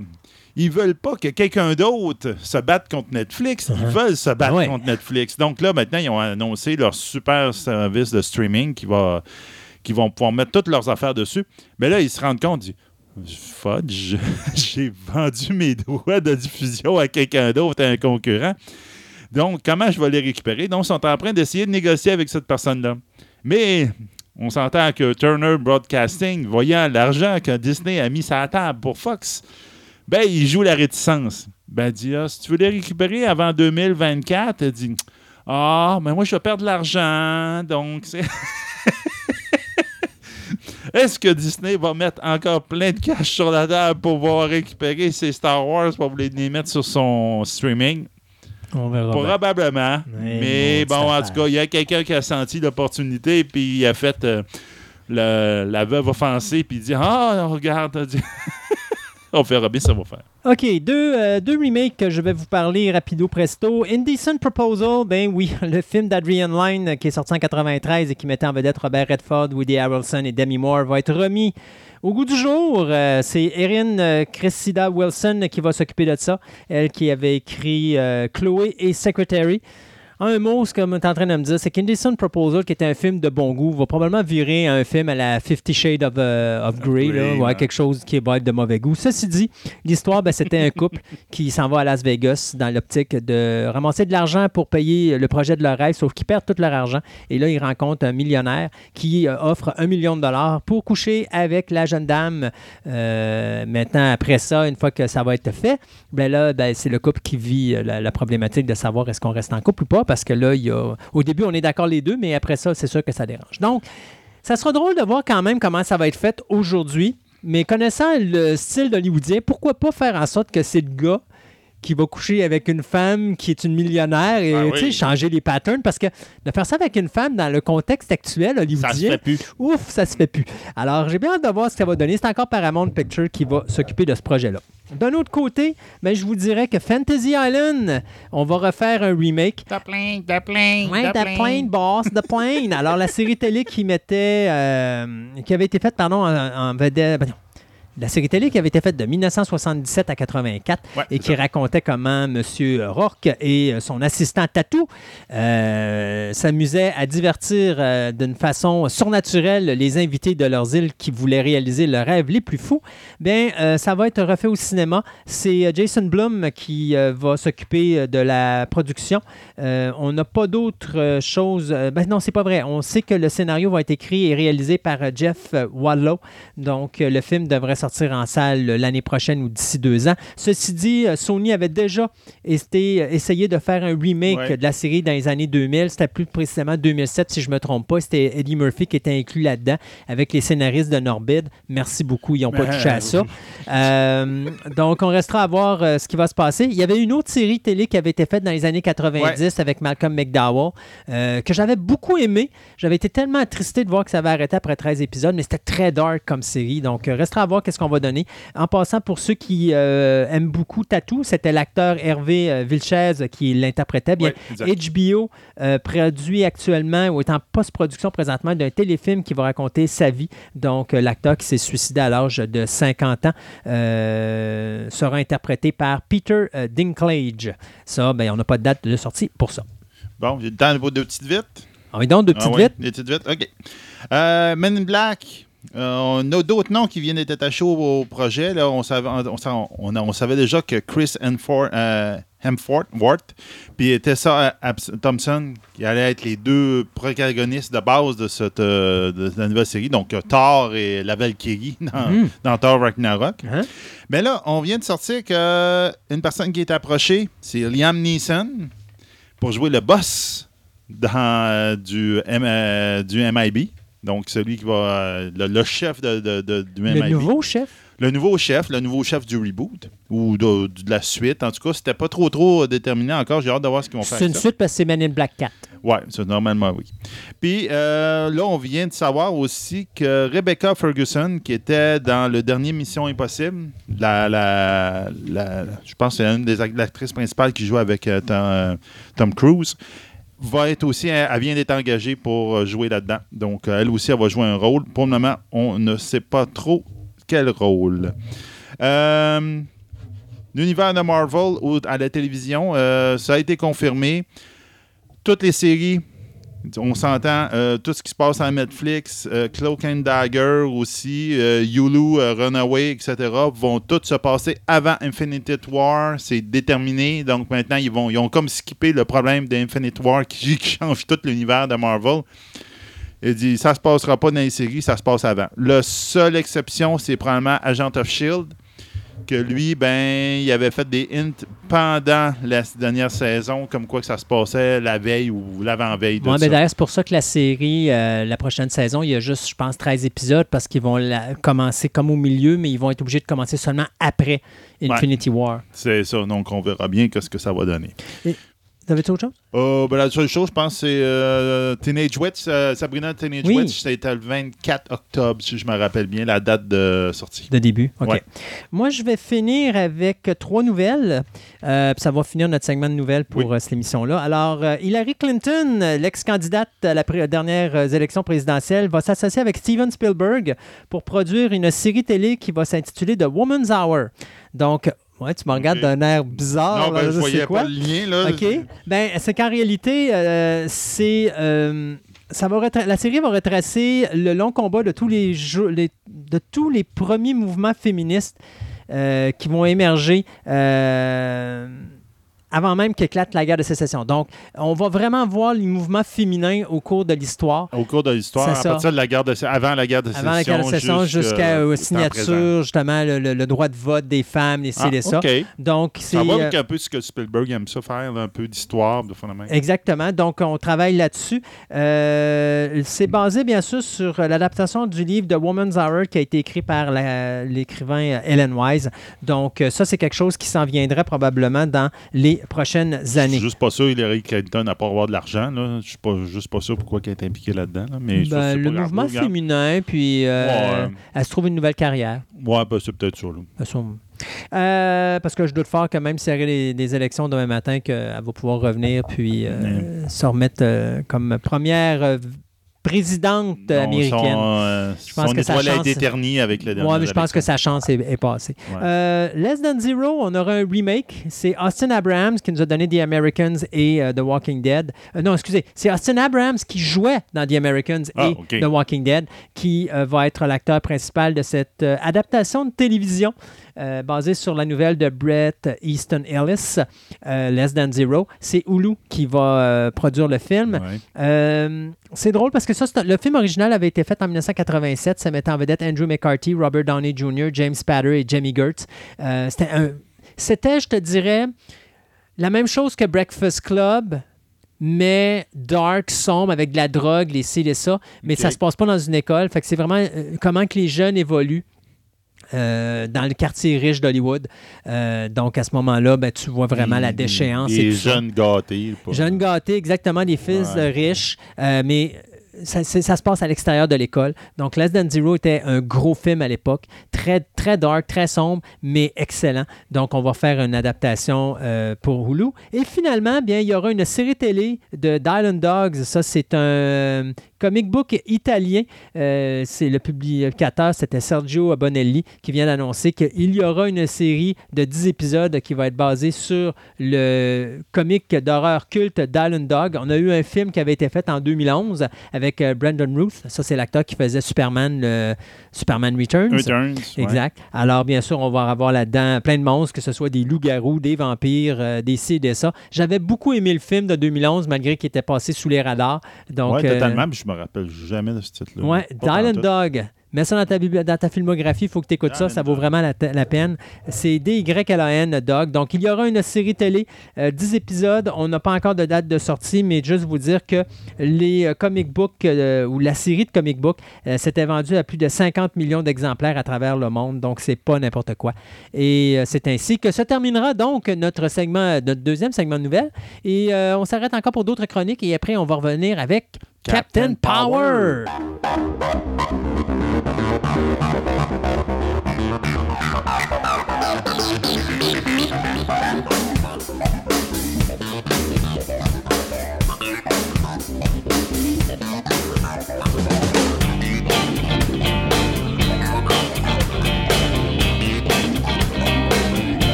Dans notre chronique de lutte qu'on a ouvert il n'y a pas si longtemps, on vous avait dit qu'on avait euh, un concept un peu original, c'est-à-dire qu'on allait parler des différents moules qui existent dans le domaine de la lutte, mais à partir de gens qui font ces métiers-là.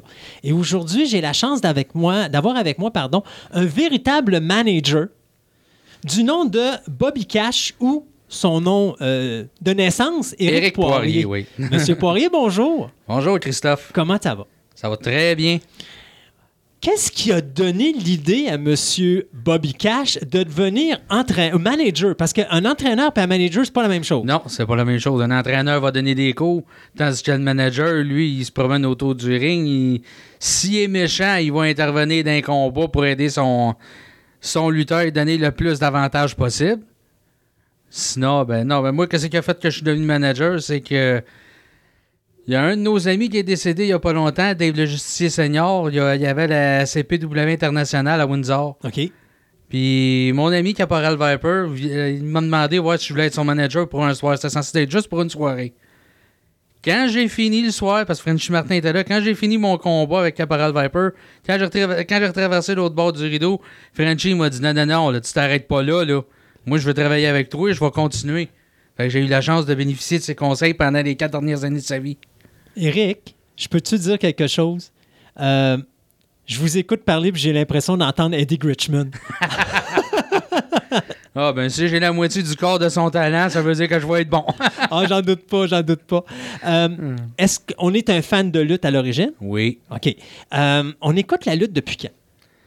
Euh, je te dirais depuis 1981, peut-être. Donc, qu'est-ce qui nous a fait aller dans la lutte? on peut- ben, juste devenir un amateur de lutte? Mais ça, c'est plutôt que je voyais mon père. Tu sais, dans le temps, les, les vieilles TV, c'était le meuble Electron. Oui, oui, oui. On en avait une, mon père, lui, s'étendait sur le tapis du salon. Il regardait ça. Moi, j'allais m'étendre, je me la tête sur lui, puis je regardais ça avec lui. C'était-tu les télévisions qu'on ouvrait avec les petits panneaux? Euh, non. Les petites caisses de son de chaque bar? Avec une caisse de son d'un côté, en tout cas, qu'on avait là. OK. Ça a commencé là, puis j'ai jamais arrêté depuis. Et qu'est-ce qui était. euh, c'était à ce moment-là, c'est quoi qu'on écoutait? C'était-tu la, la WWE ou c'était Euh, encore la lutte internationale? C'était lutte internationale. Lutte internationale a fermé ses portes en 87. OK. Puis euh, à ce moment-là, c'est donc les Rougeaux, les Garvin, comme on disait, les Bravo, les Gino Brito, les Ouais. Ricky Martel. Oui. On avait-tu quelqu'un de favori? euh? Ben, j'aimais bien Ricky Martel. D'ailleurs, si on va voir sur mon Facebook personnel, ma photo de profil, c'est avec Ricky Martel lors des funérailles à French Martin. OK. C'était ici même au Centre Horizon. Que- Ça, c'était une belle expérience. Oui. Je n'étais pas supposé d'y dema- d'y demander de prendre une photo avec, mais quand j'ai vu qu'il y en a d'autres qui l'ont fait et qui se prêtaient au jeu, je dis bon, ben pourquoi pas? M'en Ouais. profiter pour prendre une photo avec une de mes idoles de jeunesse. Le pire, il va dire non. C'est ça? Mais non, il a pas refusé, il a accepté tout de suite. Non, Ricky Martel, j'ai jamais eu la chance de le rencontrer. D'ailleurs, j'ai une anecdote avec Ricky Martel et mon épouse. Euh, à un moment donné, euh, je suis obligé de travailler, c'est le Salon du Livre à Québec. Mon épouse s'en va au Salon du Livre parce qu'elle faisait Ok. les dessins pour Anne Robillard qui écrivait Les Chevaliers d'Émeraude à l'époque. Et euh, elle voit à un moment donné un kiosque avec la ceinture, une ceinture de lutte qui est la ceinture de la AWA. Et elle rencontre Pat Laprade. Et à un moment donné, euh, elle dit à Pat Laprade, Hey, mon, mon conjoint, c'est un fan de lutte, tatati tatata. Euh, ben, dit, si vous êtes un fan de lutte, vous connaissez le lutteur qui est là, et t'as Ricky Martel qui s'en vient, et ma blonde s'en va lui dire, vous êtes qui, vous? Et là, j'étais à la maison, là, comme ça, dire T'as dit, t'as, t'as- t'as- t'as- t'as dit quoi à Ricky Martel? T'as pas dit vous êtes, vous êtes qui, vous, à Ricky Martel? Dis-moi que t'as pas dit ça. Euh, donc, après ça, on a continué jusqu'à quand? Est-ce qu'on a toujours resté un fan de lutte oui, j'ai toujours OK. resté un fan de lutte. Moi, j'ai jamais arrêté. Donc, on n'a jamais eu de formation de lutteur. Non, j'ai pas eu de formation de lutteur. Moi, dans mon cas, j'ai plus appris sur le tas. là. OK. Parce que c'était prévu pour une soirée. Finalement, ça s'est étiré.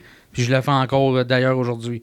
Est-ce que Même on est- euh, la semaine- samedi passé, à Saint-Marc-des-Carrières, j'étais aux enregistrements télé de la NSPW. OK. J'étais dans, j'étais dans le show. Et à ce moment-là, euh, on faisait le manager. Oui. Vous avez une équipe? Oui. qu'on va probablement revoir dans une future chronique, Oui. qui est le colonel Viper. Caporal. Caporal. Viper. De toute façon, il me coche. Et il- Razor Revolution. Il va me taper dessus tantôt, puis je, je, je ne l'arrêterai pas. Et euh, justement, Razor Revolution, qui est euh, Daniel Tremblay, qu'on a déjà eu ici Oui. en ondes. euh, D'ailleurs, ça va être drôle de le revoir en ondes avec nous. Euh, il a parlé de lutteur en simple. Maintenant, on va parler de lutteur en équipe Ouais. dans une prochaine chronique. Ben, ça ça va fait être des plaisant. années et des années qu'ils font équipe ensemble. Ils ont gagné des championnats un peu partout d'où ils sont passés. Ben, c'est bien ça. Qu'est-ce qui a donné l'idée? Comme tantôt, vous disiez, je suis devenu manager parce qu'on me l'a demandé, mais on avait-tu, on savait-tu un petit peu c'était quoi la job à faire? On avait-tu quand même une base? Ben, j'avais j'avais quand même une petite idée quoi faire. Tu sais, en regardant la lutte, veux, veux pas, j'ai vu Eric Richmond, son fils Floyd, euh, Tarzan Labottine Tyler dans sa période qui a été manager. Après ça, plus tard à WWF, Jimmy Hart, Bobby Heenan, puis tous les bons vieux Ouais. managers qu'on a connus. Fait que euh, j'aurais aimé ça être lutteur, mais comme j'étais quand j'étais plus jeune, j'avais des problèmes de hanche. OK. Euh, j'avais souvent besoin d'aller me faire ramancher, fait que j'ai fait bon, ça, ce côté-là, on va oublier ça. Mais il y a sûrement d'autres choses que je peux faire. Mais quand l'opportunité s'est présentée pour être manager, par exemple, là, j'ai sauté dessus. Est-ce que ça demande à être très physique, à être manager? Parce que, tu sais, on est abusé. Les colonels Parker et compagnie, même euh, Sherry, en mangeait toujours des sincères. Oui, oui, oui. Est-ce que c'est encore le cas pour un manager? Oui, c'est encore le cas. Je me souviens, il y a quelques années, dans, dans une, pas loin de Donnacona, je m'étais fait rentrer dans le coin par euh, deux lutteurs. Dans ce, dans ce temps-là, on était en, comme ennemi, moi puis Razor, à cette époque-là. Il m'avait pogné par les oreilles, puis j'avais essayé de l'enfarger. Il m'avait grimpé dans, dans le ring. Je suis venu, il m'a tassé dans le coin, il me donner un coup de poing, puis un lutteur de, de l'autre bord qui, qui y a rentré dedans, puis je me suis fait effoirer dedans. Bon, Puis mon espèce d'aguissable de partner, il part pour faire son. euh, Pour faire son euh, voyons, son, son, son move comme X-Pac là, dans, dans le coin. Puis euh, Ouais. Razor s'est tossé à la dernière minute. C'est moi qui l'ai mangé. Est-ce que ça demande un certain entraînement? Ben oui, ça demande un certain entraînement, c'est sûr. Il faut apprendre à, à bumper, il faut apprendre à tomber. Par contre, la différence entre un manager et un lutteur, le manager n'a pas besoin de bumper aussi bien qu'un lutteur. là. OK. Il n'y a pas besoin de bumper bien droite. Il faut, faut surtout éviter de se faire mal, c'est sûr. de se faire blesser, oui, exactement. Euh, quand vous êtes. La job d'un manager autour du ring, c'est quelque chose. Est-ce que le manager doit faire de quoi en arrière du ring où tout est orchestré puis vous êtes juste un pion de plus dans le ring? Ben, avant, c'est sûr qu'avant les, les shows, quand on se parle de nos combats, on monte ça avec nos adversaires. Puis on définit que- le rôle que c'est que moi je vais avoir à faire. Puis surtout, euh, pendant le combat, ça arrive qu'on en- qu'on qu'on improvise. L'improvisation. Ouais. Donc, à ce moment-là, vous n'êtes pas euh, comme en arrière, c'est pas comme vous êtes, mettons, manager d'une équipe. Ouais. Euh, c'est pas vous qui allez dire hey, j'aimerais ça que mes gars affrontent tel gars ou j'aimerais ça, y a possibilité? Vous n'êtes pas comme quelqu'un qui va gérer des contrats à l'arrière, comme des fois on peut voir avec Bobby Heenan qui dit Ouais, mais moi, j'ai dealé pour que là, il affronte Hogan. Ou ça. En réalité, vous êtes juste un, comment je pourrais dire, un, un artiste au même titre que le lutteur. Ouais. Ceux qui négocient les contrats, c'est surtout les promoteurs là, qui décident qui, contre qui qu'on va euh, lutter ou euh, les résultats des combats. Puis qui détermine que vous allez être le manager de tel lutteur? C'est-tu le lutteur qui vient vous approcher pour vous dire j'aimerais ça, tu sois mon manager? Ou est-ce que c'est le promoteur qui détermine toi, tu vas être manager de cette équipe-là? Normalement, c'est le promoteur. Moi, dans mon cas, c'est euh, Caporal Viper qui est venu me chercher. Puis ça a continué de même, mais je peux être gérant de d'autres lutteurs, ça, il n'y a pas de problème. Puis ça peut-tu amener une difficulté au niveau continuité, vu qu'à une place, un promoteur peut vous dire d'être, mettons, manager d'une bonne équipe, mais mettons le mois d'après, parce que je pense que vous luttez aux 4 ou aux 6 semaines à Québec? Oui, oui. Là, vous êtes rendu du côté des mauvais, mais il n'y a pas d'explication pourquoi vous avez. euh, Non, ben ça, ça dépend des territoires, de ce qu'on va. Il y a certains coins, comme à Windsor, j'ai autant été euh, d'un d'un gentil que d'un méchant. OK. Donc, euh, je suis capable de jouer les deux rôles, je suis assez versatile là-dessus. C'est quoi qui est le plus plaisant? Je dirais que ben, j'aime bien être gentil et avoir l'adulation de la foule, mais j'aime pas ça non plus être méchant, faire des coups de cochon. Quand t'es méchant, t'es plus actif autour du ring. Ouais, hein, c'est le fun. Ouais, C'est, on est plus détestable, mais c'est, euh, on peut se permettre plus de liberté. en effet. Euh, la réaction du public à un manager est comment? Parce que je suis sûr qu'il doit, facile. ouais, parce que je suis sûr qu'il doit avoir des belles anecdotes. Moi, je me rappelle, dites-moi si je me trompe, euh, dans le temps, euh, je, me- je pense que c'est la NWA. euh, les Gar- pas les Garvin, mais Ja- voyons, Michael PSAs Oui. disait dans le temps qu'ils se battaient contre les, les Von Erich. Euh, Puis c'était pas la, la NWA, c'était une autre fédération. C'était la fédération des Von Erich que je me rappelle Ouais, plus le la nom. World la- Class Championship Exactement. Wrestling, WCCW. Exactement. Qu'ils disaient que leur vie était même en danger. Parce Ah oui. que quand ils Ah rentraient oui. là, les fans, c'était pas à peu près. Là, euh, Oh oui. À Québec, on est-tu plus civilisé un petit peu? Bah, je te dirais au Québec, oui, on est plus civilisé, là. C'est sûr que c'est pas la Des même fois, je sors, des fois, je fais exprès, je sors du vestiaire après, la- après, après le show. Je sors pas pendant le show, mais après, je sors un peu plus de mon personnage, je sonde un peu le pouls du monde, voir comment ils, m'ont trouvé. Ben, ça, c'est une habitude que j'ai pris. Mais je sais qu'au Québec, Frenchy Martin me contait que Eddie Richmond, c'était toujours euh, Je voyage dans la valise des, des frères Leduc Ouais. parce qu'il se faisait haïr à mourir. Lui, là, là, il aurait pu se faire tuer bien des fois. Ah oui, c'est épouvantable. Hein? Il avait une réputation d'être. euh, Mais c'était. Moi, je considère. C'était le. Ouais, Manager. C'était la référence. Ouais, la référence. Et euh, et il n'y a jamais personne. Même son fils, je, trouve qu'il l'a jamais à côté. Non, non. Eddie avec de quoi et dans la voix et dans sa façon de pointer les gens. Puis euh, Ouais. il était parfait. Oui, pour ça. va vous dire quelque chose. Exactement. C'est toujours un classique, ça. Entrevue. Est-ce que vous faites des promos? Oui. C'est-tu des choses qu'il a fallu travailler? Ben, c'est- il y en a qui l'ont plus naturel que d'autres. Moi, il a fallu que je travaille ça un petit peu plus à cause que j'ai un petit côté un peu plus timide, là, mais OK. là, je commence à me débrouiller de, de mieux en mieux. Attention, euh, on va faire une chronique avec votre équipe à un moment donné, là, puis j'en veux une promo pour une Oh prochaine oui. émission. Il y en a une euh, sur YouTube qu'on avait faite contre les face aux Hellraisers. Il y en a un qui se prend un solide coup de poing la marboulette, d'ailleurs, pendant la promo. Oh, oh! Euh, y a-tu quelqu'un qu'on connaît? Oui, oui. on va y parler justement. C'est quoi le, le- le- le cheminement qu'on a fait pour arriver où on est aujourd'hui au niveau de Bobby Cash? Au niveau de Bobby Cash, au début, vu que c'était pour un soir, j'avais, commencé sous le nom de Bob Cashlot, un des personnages de François Léveillé. Puis éventuellement, à- sur une promo de Big Fat Seb, un lutteur de Montréal, il m'a appelé Bobby Cashflow. Là, j'ai fait le lien. Bobby Cash, Bobby Cashflow. Ah ben tiens, je viens de trouver mon nom, ça me tentait pas de changer de personnage non plus. OK. J'ai dit, tiens, je viens de trouver le nom qu'il me fallait. Puis à partir de là, on a construit. Ouais, à partir de là, j'ai construit le personnage comme faut. puis- OK. Puis, euh, y a-tu des anecdotes spéciales dans votre carrière que vous, euh, vous aimeriez euh, nous raconter? Des petites anecdotes le fun? Bah, c'est sûr. On a eu ben, en- j'ai eu bien du plaisir avec Frenchy Martin dans, dans le backstage. Les, les histoires qu'il nous racontait de- du temps que lui il luttait. Les histoires qu'il nous parlait de, du Jean Ferré. euh, avec euh, Eddie Krishman, tout nous en a compté des vertes et des pommeux. Euh, j'ai eu bien du fun aussi avec les gars les backstage. On niaise. euh, des fois, les conneries qu'on se lance, là. Est-ce que c'est difficile de faire une chorégraphie? Parce que vous, vous êtes plus un manager par équipe? Bah, Vous j'en fait un euh, je simple suis capable d'en faire autant en simple. En simple. C'est quoi la distinction entre une chorégraphie pour un manager dans un combat simple face à un combat par équipe? Parce que c'est pas du tout la même dynamique. Hmm. Non, c'est pas tout à fait la même dynamique, c'est sûr. Mais moi, personnellement, je vois pas mal de la, de la même façon dans les deux cas. Êtes-vous plus actif avec un match simple qu'un match par équipe? Euh, ben oui, c'est sûr. Ben, je vais être plus actif dans un combat en équipe parce qu'il y a toujours de la distraction. Le, le partenaire, de mon, le partenaire de mon protégé peut distraire l'arbitre pendant que moi j'en profite pour euh, donner des coups en traite à, à nos adversaires. ou Je souhaitez la bienvenue. Ouais.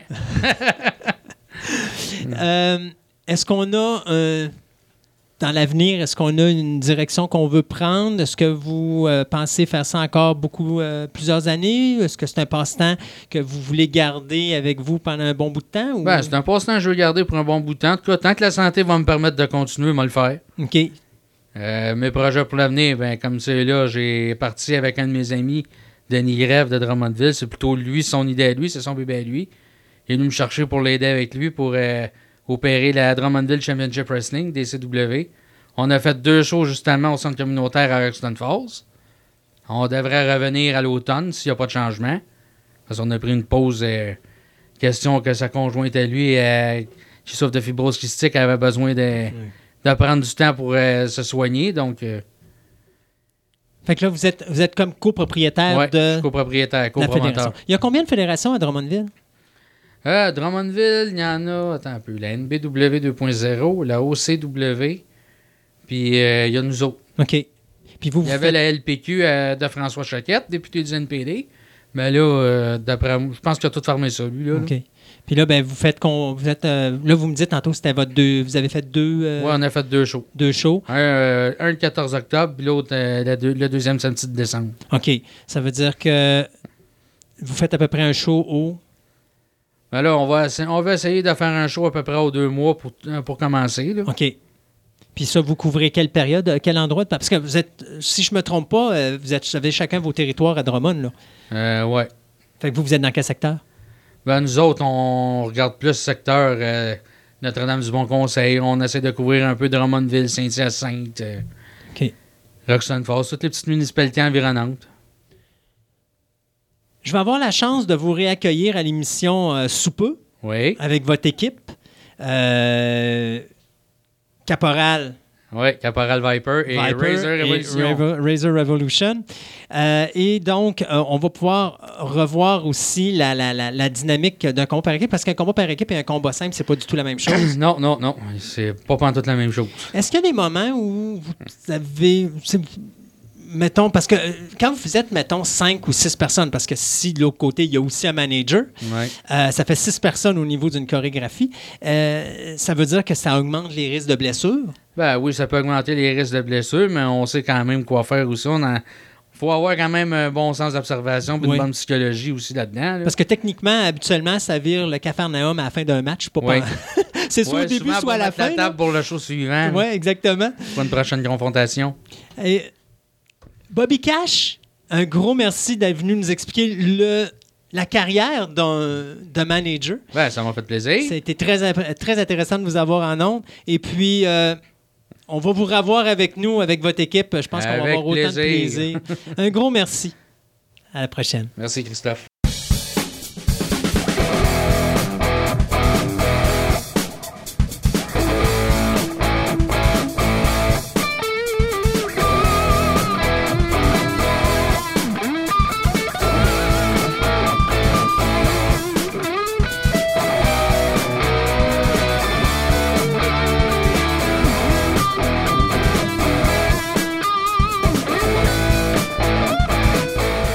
Sébastien, on est déjà rendu à cette chronique des MMO qui veut dire, je l'oublie, c'est les... Massively Multiplayer Online. Merci beaucoup. trop long.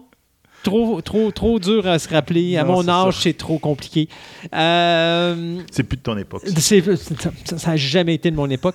tu sais, j'ai arrêté PlayStation 1. Ouais. OK, j'ai pas mal arrêté là parce qu'ils ont commencé à faire des jeux avec des mouvements 3D, tout le kit. Puis Ah, là, ben, mon perdu, cerveau a commencé à dire Regarde, euh, amène-moi le bucket, je commence à avoir des nausées.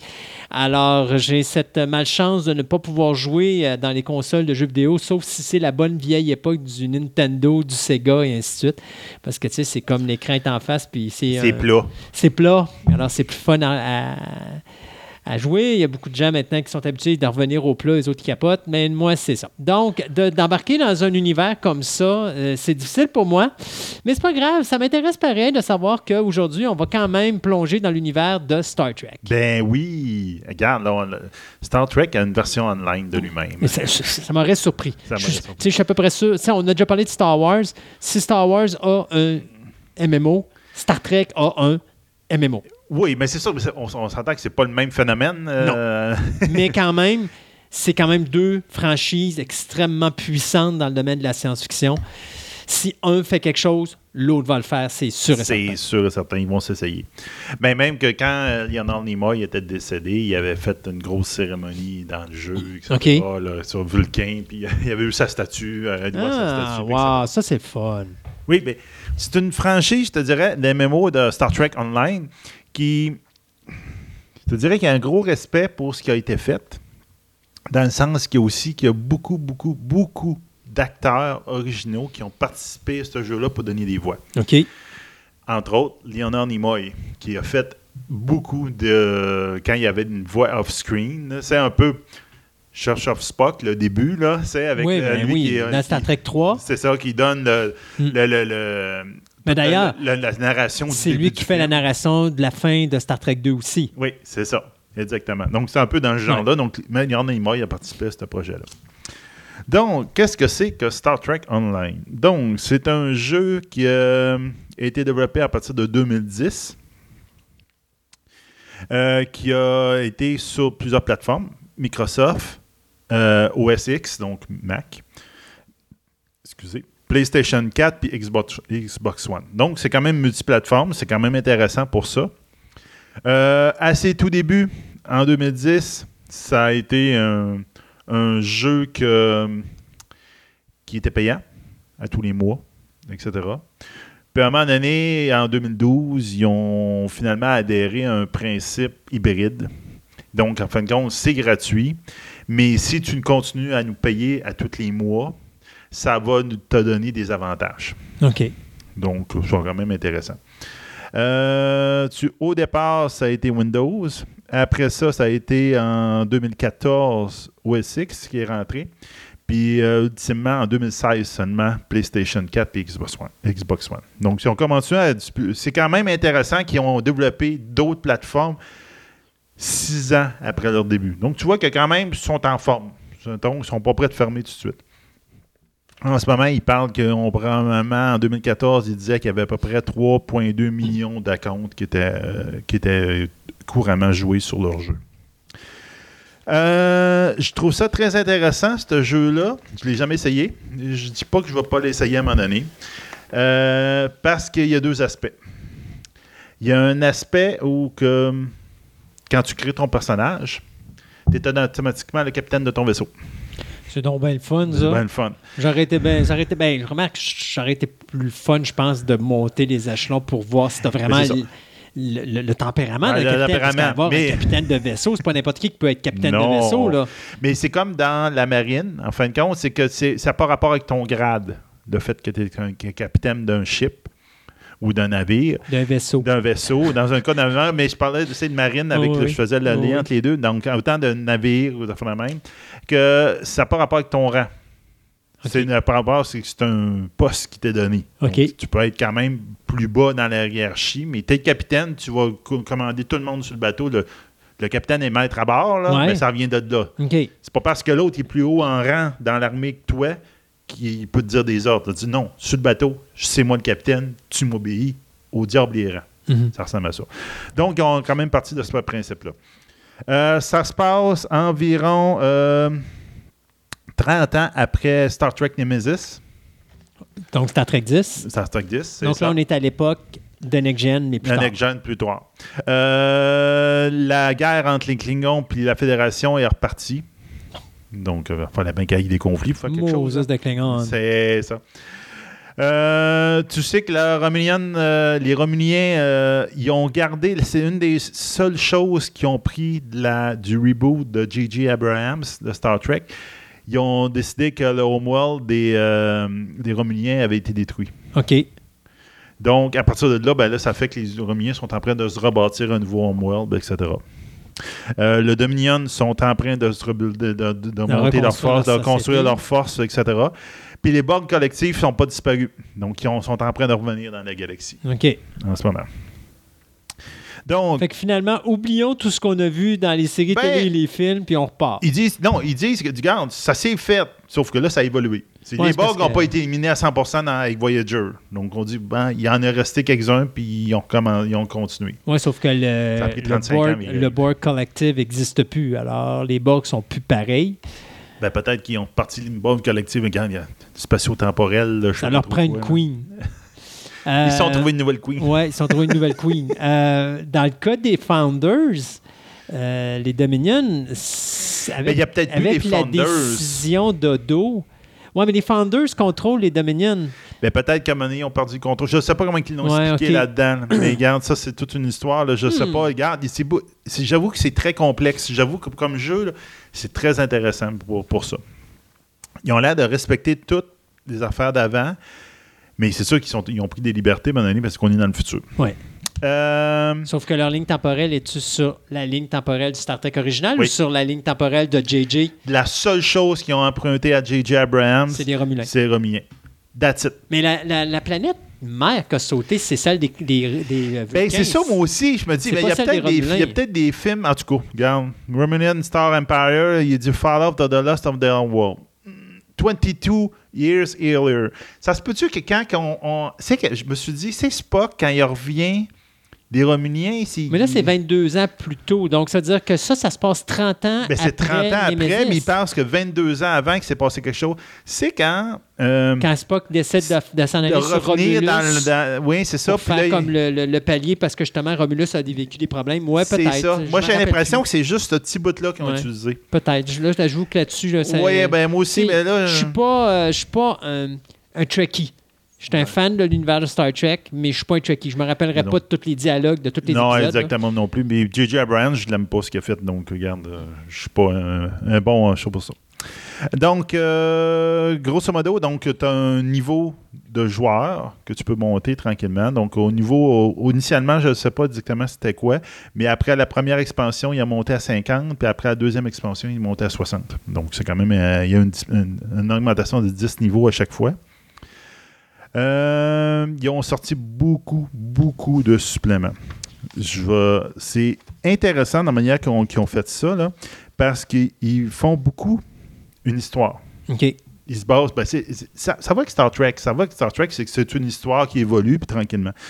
Donc, ils ont sorti des updates gratuits qui sortent à tous les, mettons, les euh, six mois, un an, quelque chose de même.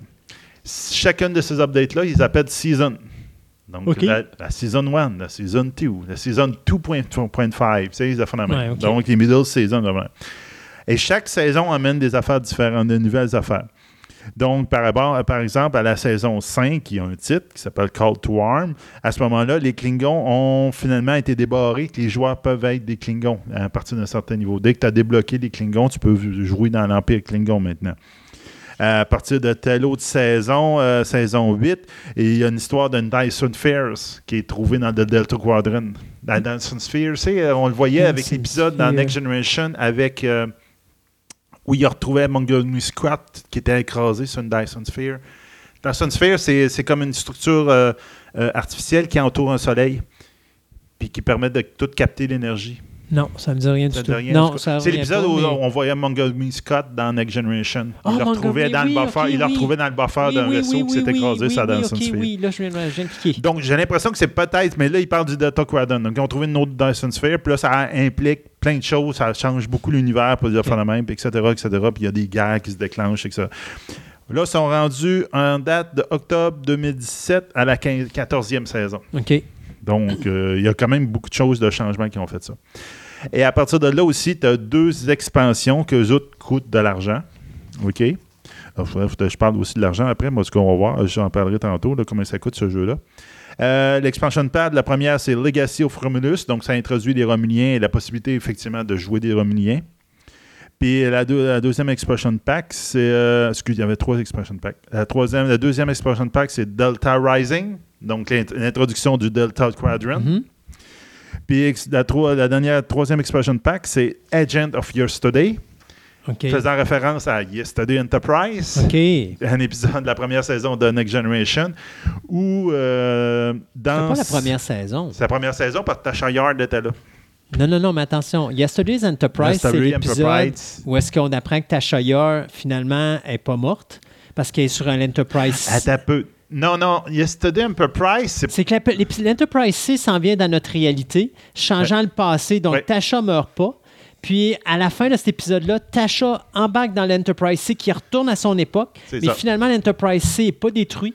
Puis là, Tasha va être capturée par les Romulins. Puis là, il va avoir une descendante de Tasha. Mais c'est pas dans la première saison parce que Tasha saison, meurt dans la première vrai. saison.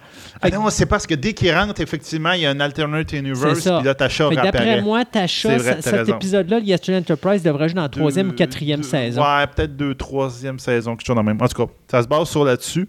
Où effectivement, j'ai trouvé ça intéressant comme spin-off Ouais. qu'ils ont fait, là. Dans le sens que dans cette, euh, cette patch-là, ils ont fait la possibilité aux joueurs de jouer dans, de commencer leur jeu dans la ne- l'ancienne génération. Donc la, la première, première génération dans- avec euh, Kirk, Spock et Spock, compagnie. ouais. Puis à, de- à ce moment-là, il participe à la Temporal Cold War, qui a été introduit dans Enterprise. Ah, ben là, regarde. Puis, en fin de compte, ça arrive qu'à la, f- dans la fin de ce petit bout d'histoire-là, ils sont rechippés dans le présent, donc OK. 30 ans après la fin de la- des, des films. Puis là, ils sont introduits là-dedans. C'est sûr que ça serait dur à faire, mais de faire, tu sais, de choisir la- l'époque où tu veux jouer, ça serait encore, Ça serait ça encore plus vraiment fun. sauté. Ouais. Parce que tu pourrais vivre différentes étapes politiques de l'univers de Star Trek. Ça, j'aimais beaucoup ça. Euh, ben, mais il y a un moment donné, il y a eu une idée que quelqu'un a sorti qui voulait faire un, un jeu sur Babylon 5. Oui. OK? C'était supposé être un genre wargame, euh, enfin, même. Là. Puis, il avait dit, regarde, on va faire comme un fichier historique. Puis là, tu vas pouvoir revivre ou participer à des batailles historiques. Ouais. Moi, je trouvais ça intéressant Oui. comme principe. J'ai dit, Hein, je vais pouvoir participer à telle bataille qu'on a vue dans le show. Mm. Mais ça, le, le jeu ne se passe pas là. Mais tu, comme, tu peux dire, ah, je fichier historique, telle bataille, clac. Puis là, tu t'apparais dans la bataille, tu as ton. Star Fury, puis tu te bats là-dessus. Ça, c'est intéressant. Mm. Puis j'avoue que. Il y a quelque chose qu'ils ont fait là dans Star Trek qui est intéressant, euh, tu vois. Là, Mais tu sais, le jeu, le jeu serait ouvert à ça. tu sais, C'est genre, Oui. tu tu t'en vas dans une- tu travailles pour une entreprise temporelle, puis tu rentres dans ta bulle, ils te renvoient à l'époque que tu veux, puis là, tu vis des moments où tu, puis tu peux rester dans cette période-là, puis continuer tes aventures dans l'univers de... Mais c'est sûr que ça demanderait énormément de travail. Ah oui, c'est du là. temps et de l'argent. Ouais. Euh, ce qui est intéressant, tu vois, on, par- on parlait tantôt de euh, Leonard Nimoy qui faisait la, la Oui. narration de pas mal du jeu.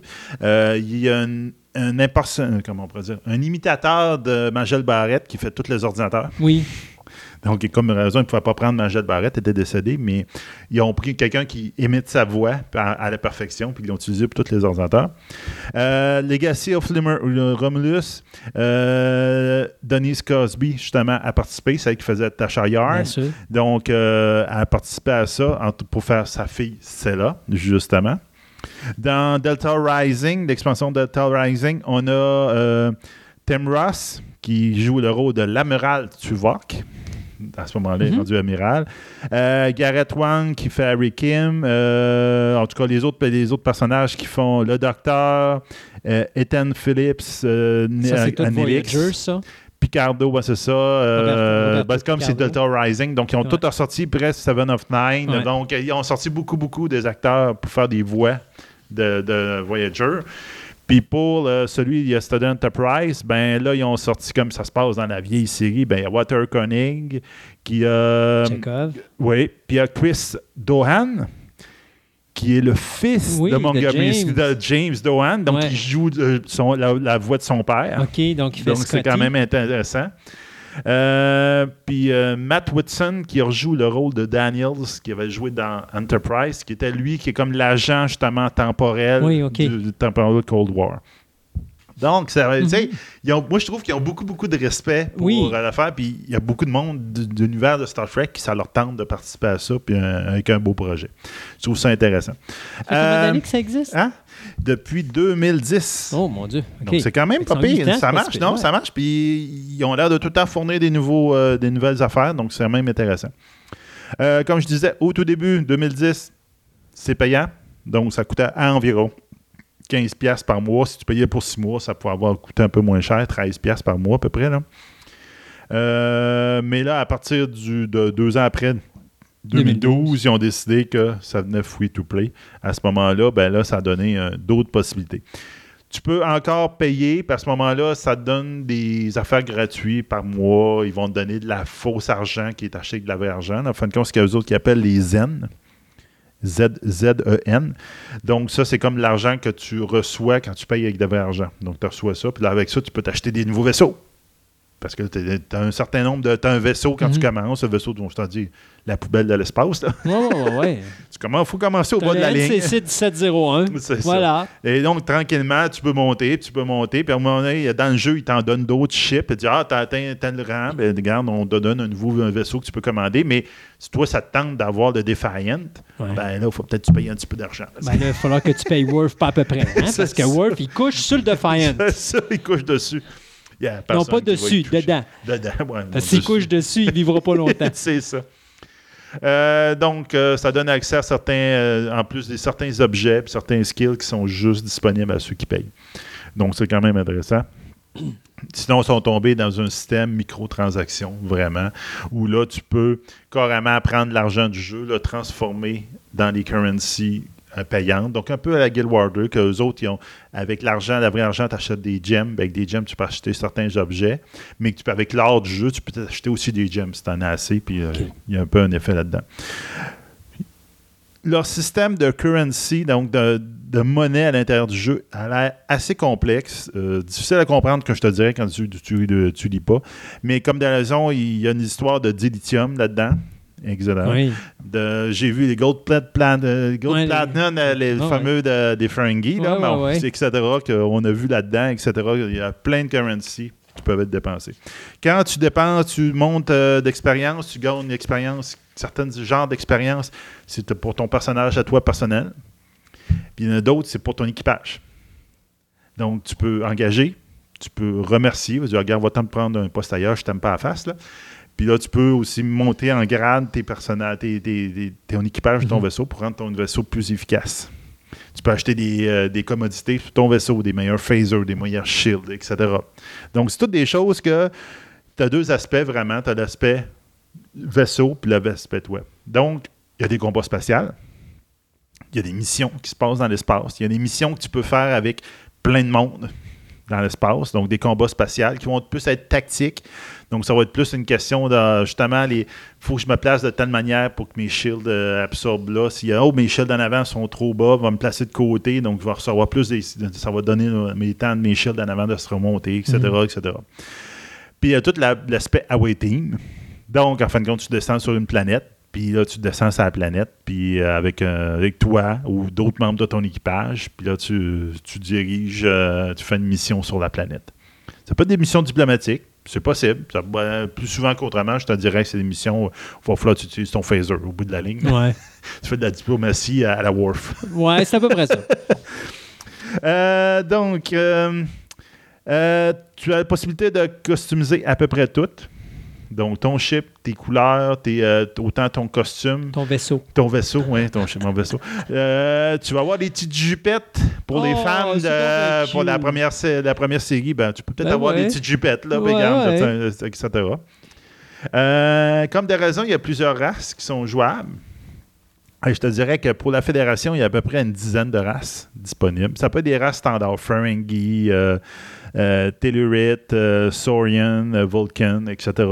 Mais aussi, dans tous les cas, dans tous les empires que tu peux créer, que tu peux participer, il y a tout le temps une race qu'on appelle Alien. Uh-huh. Ça veut dire que tu t'inventes ton Alien.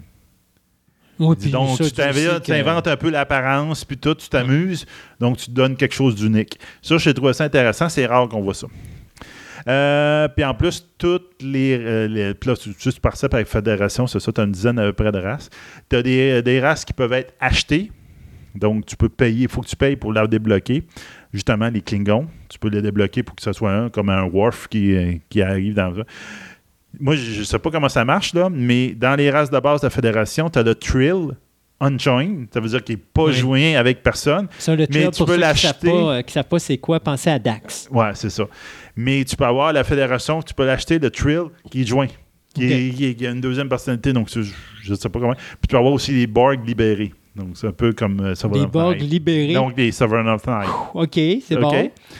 Euh, les Klingons, à peu près 5 races, puis les Romuliens, ben, ils n'ont rien que les Romuliens, de base. Puis à un moment donné, les Romuliens, à un certain niveau, je pense qu'ils doivent choisir quelqu'un entre les deux qui, par- euh, qui prennent. Euh, t'as tout un système de crafting, mais comme on parle de, start- Crafting. de crafting, de, de création d'objets OK. et de même. Maintenant, tu- dans la dernière version du jeu, il appelle ça le Research and Devel- Development. Oui, OK. J'ai trouvé que c'était mieux, euh, Oui. c'était plus à, à- à main, ça allait bien que le système. Effectivement. Et comme des raisons, comme c'est Star Trek, ben c'est sûr que hum, tu sais, tu ramasses pas du minerai, tu ramasses pas du cuivre, tu ramasses pas du bois. Tu ramasses quoi? Qu'est-ce qu'il y a tout le temps qui explique tout dans Star Trek? Les particules. tu as tout le temps des particules, quelque chose. Ils disent, ah, ici, on détecte des particules. Ben, c'est ça. donc, donc, il dit, by collecting various particles. Yep. J'ai trouvé que c'était une bonne joke. Puis des, des datas, donc en rassemblant des datas, etc., tu peux à ce moment-là être capable de- d'améliorer, de, créer des nouveaux objets, etc. Donc ça, c'est vraiment intéressant. Puis j'ai trouvé ça- Ils ont plein de, de, de- je te dirais, de, de, de jokes insérés dans leur système, que c'est vraiment bien. là. Euh, la player economy, mais comme j'ai dit tantôt, parce qu'il y a des cristaux, il y a des, euh, des, des, euh, des currency, des fleet credit, des fleet mark, euh, des dilithium, des energy credit, des gold press platinum. Bon, c'est regarde, que- c'est des Ferengi ont, là. Puis il y a plein de systèmes là-dedans, mais on ne se cassera pas la tête avec ça pour essayer de comprendre ça online, là, en ce moment. Euh, comme de raison, ben, tu peux te joindre à du monde. Donc, par défaut, tu es soit Fédération ou soit les Klingons de base. Puis après ça, ben, tu peux former des fleets. Donc, euh, les fleets, c'est l'équivalent des guildes dans toutes les autres MMO. Donc, euh, du avec une fleet, tu vas pouvoir avoir une starbase à toi. Puis accueillir tous les gens qui sont dans ta flotte à toi. Donc, tu peux les accueillir là, puis donner des, des services spéciaux. Donc, ça, c'est quand même intéressant. Euh, Il y, a des, euh, il y a beaucoup de missions euh, qui spatiales qui se passent avec plusieurs personnes, surtout qui se passent contre des Borg. On dirait que le gros, gros ennemi des grosses, grosses missions, c'est souvent les Borg. Moi, c'est pas mal l'ennemi ultime dans Star Trek, là, si tu penses une autre ou presque. Ben, ça dépend, parce que ça dépend où est-ce que tu es. Si Ouais. tu es dans l'univers de Deep Space Nine, euh, je veux dire que les Dominions, ils n'étaient pas relax non plus. n'était pas là. relax non plus. Donc, euh, il y, a, il y a tout cet aspect-là. Là, donc, en fin de compte, il faut que tu fasses partie d'une guilde, donc d'une fleet, pour pouvoir participer à ce genre, ce genre de mission-là. Euh, tu as quand même une section PVP, la Neutral Zone, la fameuse Neutral Zone. Oui. Ils ont décidé que ça, c'est une zone PVP. Donc, dès que tu rentres dans la Neutral Zone, ben, les Klingons et les fédérations peuvent se fesser dessus comme ils veulent. Bon. Donc, ça, c'est une belle place pour aller t'approcher et aller tester ton nouveau Par vaisseau. chance que c'est une zone neutre, hein? C'est ça. Let's go! Euh, Il y a tout un système d'exploration qui s'appelle le Genesis System. OK. Encore là, un beau clin d'œil à d'autres choses dans Star Trek. ben, dans Star Trek 2. Donc euh, là, à ce moment-là, ben, c'est carrément, c'est une zone non explorée avec des, des- des planètes. Donc tu explores, tu trouves, oh, il y a une planète ici, je vais pouvoir l'explorer. Oh, il y a une nouvelle race, je vais faire la première rencon- rencontre avec eux autres, je vais pouvoir gagner des points diplomatiques, etc. Mhm. Donc il y a tout l'expert d'exploration qui n'est pas oublié, qui est intéressant. Euh, Ça, j'ai trouvé ça super bon. J'avoue qu'ils disent que c'est encore toujours en développement. Mais euh, il y a un système qui s'appelle Foundry. Donc, en fin de compte, c'est un système qui permet aux joueurs de développer leur propre mission dans le jeu. Puis après ça, de les rendre disponibles à d'autres joueurs. OK. Donc, tu peux concevoir, ils ont un mode de conception de mission. Puis après ça, tu les mets sur le disponible à tous. Puis la personne dit Ah, ben gars, moi, je vais l'essayer, cette mission-là. Puis après ça, tu peux même la coter. Donc là, tu dis Ah, celle-là est bien faite. Donc, il y en a d'autres qui vont pouvoir là venir dessus. J'ai trouvé ça intéressant parce qu'en 2010, c'est- ils ont tout de suite en 2010, ils, avaient conçu, tout de suite à l'origine, ils ont conçu ce, système-là. Puis ils l'avaient mis sur leur serveur de test qui s'appelle The Tribble. Puis leur serveur de base s'appelle le Holodeck. OK. Donc, euh, en 2012, je me rappelle bien, deux ans après, ils ont finalement, ils l'ont mis dans le holodeck. Puis à ce moment-là, dans leur système de base, puis là, depuis ce temps-là, ben, ils continuent à l'améliorer de fois en fois. Il y a beaucoup de bugs, comme de raison. Comme sais, les joueurs, ils essayent souvent des affaires que les concepteurs n'essayent pas. Ouais, Donc, ben, ils découvrent ça. des bugs. C'est Donc, à pour ça un holodeck. C'est pour Ouais. que ça aille tout croche. Il y Il aurait n'y a pas... rien de tout croche dans le Je ne vais holodeck. pas te faire de peine, mais il n'y aurait pas de Star Trek The Next Generation s'il n'y avait pas d'holodeck, hein, n'est-ce pas? Parce ça. qu'il y a une méchante partie des missions que c'est bon, ben on rentre dans le, le holodeck, on va avoir du fun, puis oups, il y a quelque chose qui marche pas, puis bon, là, c'est le bordel qui part. Ouais, mais bien, dans Voyager, ils ont dit l'énergie qui rentre de là à l'holodeck, c'est pas l'énergie du vaisseau. C'est pas la même énergie qui peut être utilisée pour les propulseurs, donc on, on est obligé de le laisser on. Ça sert à rien de le mettre off. Là, tu fais Oh non, come on. en tout cas, bon, OK. Euh, Vive le holodeck. Ouais, c'est ça. Euh, ça, c'est le générateur de scénario infini. Euh, donc, tu as des possibilités aussi. Il y avait sorti quelque chose, ben, plus tard, il a, la, la gang qui fait Star Wars, le numéro MMO de Star Wars, ils ont sorti quelque chose de semblable. J'ai l'impression qu'ils voulaient copier ça. là. Ça s'appelle le Off-Duty euh, System. Donc, en fin de compte, c'est que t'es- ton membre d'équipage, quand t'es pas là, ben, tu dis, gars, avant de te coucher le soir, j'ai dit, gars, ben, gars, toi, euh, va donc faire des discussions diplomatiques avec les Ferengi pour régler tel, tel, euh, euh, conflit avec eux autres. Puis il dit, OK, ça va me prendre euh, 24 heures pour faire ça. Vas-y, vas-y. Moi, je- demain, je joue pas, là, ça ne dérange pas. Dans ce temps-là, ton personnage n'est pas disponible, mais il fait quelque chose, puis il va te ramener des affaires. Donc, il va soit te ramener des- de l'expérience par rapport à ça, il va monter de rang, puis etc.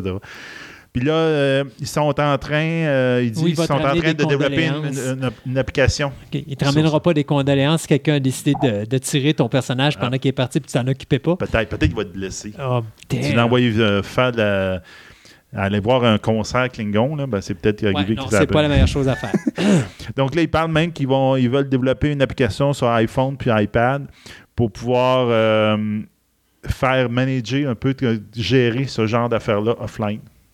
Donc là, tu dis, ah, tiens, mon officier est revenu, il est arrivé tel show, ben garde, euh, niaise pas, moi je joue pas, là, garde, clique, Ah, je t'ai renvoyé là pour 4 heures pour faire d'autres choses. Donc ça, ça risque d'être intéressant dans le futur. Euh, ben, à part de ça, ben, regarde, c'est pas mal ça, je veux dire, franchement, là. Mais j'avoue que c'est- il est très différent de ce que j'ai vu à date. Donc, euh, j'avoue qu'à un moment donné, je suis intéressé de l'essayer, juste pour voir comment ça fonctionne. Mais le fait avec les vaisseaux, par rapport à, donc, tu as deux aspects dans le jeu, même que c'est un peu les reproches que le monde y ont dit. Ils ont dit, même si tout est très beau dans ce jeu-là, même, il dit, c'est comme deux jeux, mais qui ils ont de la misère à s'imbriquer ensemble. Donc, euh, ils le monde il dit c'est souvent ça le, le défaut qu'ils donne à ce jeu-là. là. Mais je pense que ça peut être intéressant parce que c'est deux aspects complètement différents. Ouais, puis il faut dire aussi que Star Trek est tellement un univers riche en contenu. Écoute, euh, t'en as. Ben as- regarde, ça fait depuis 2010, ils sortent un- un- une saison à toutes les à peu près six mois, un an. Là. Regarde, ils n'ont pas fini, là, puis ils ont l'air de vouloir développer cette histoire-là à l'infini. Tu regardes l'histoire qui rentre à chaque fois, là, Mhm. puis c'est assez impressionnant là, ce qu'il y a à faire. Il y a là, tellement de possibilités à faire avec ça. Ils vont se faire du fun. Seb, Oui! Beam me up, Scotty. Non, pas, pas Beam Me Up Scotty, Ben ouais, mais là, tu me fais le signe des... euh, Des- non, des vins. Des, des- Non, vulcains. des vulcains, merci. Et je dis live long and prosper. Ah oui, là, tu peux me faire de la Et voilà, et merci pour ta chronique. Hey, c'est donc bien difficile. C'est correct? Non, mais moi, c'est l'autre main. Ah, toi, c'est les deux. Moi, tu vois, regarde, je suis capable de faire avec Non, les deux. celle-là, mains. j'ai de la misère à la marche Alors, je vais aller chercher du tape pendant qu'on va euh, faire ça. jouer une petite On musique doigts. deux chroniques. Je vais te taper les doigts, fait qu'on va pouvoir euh, te sauver euh, avec ça. Ça marche pas.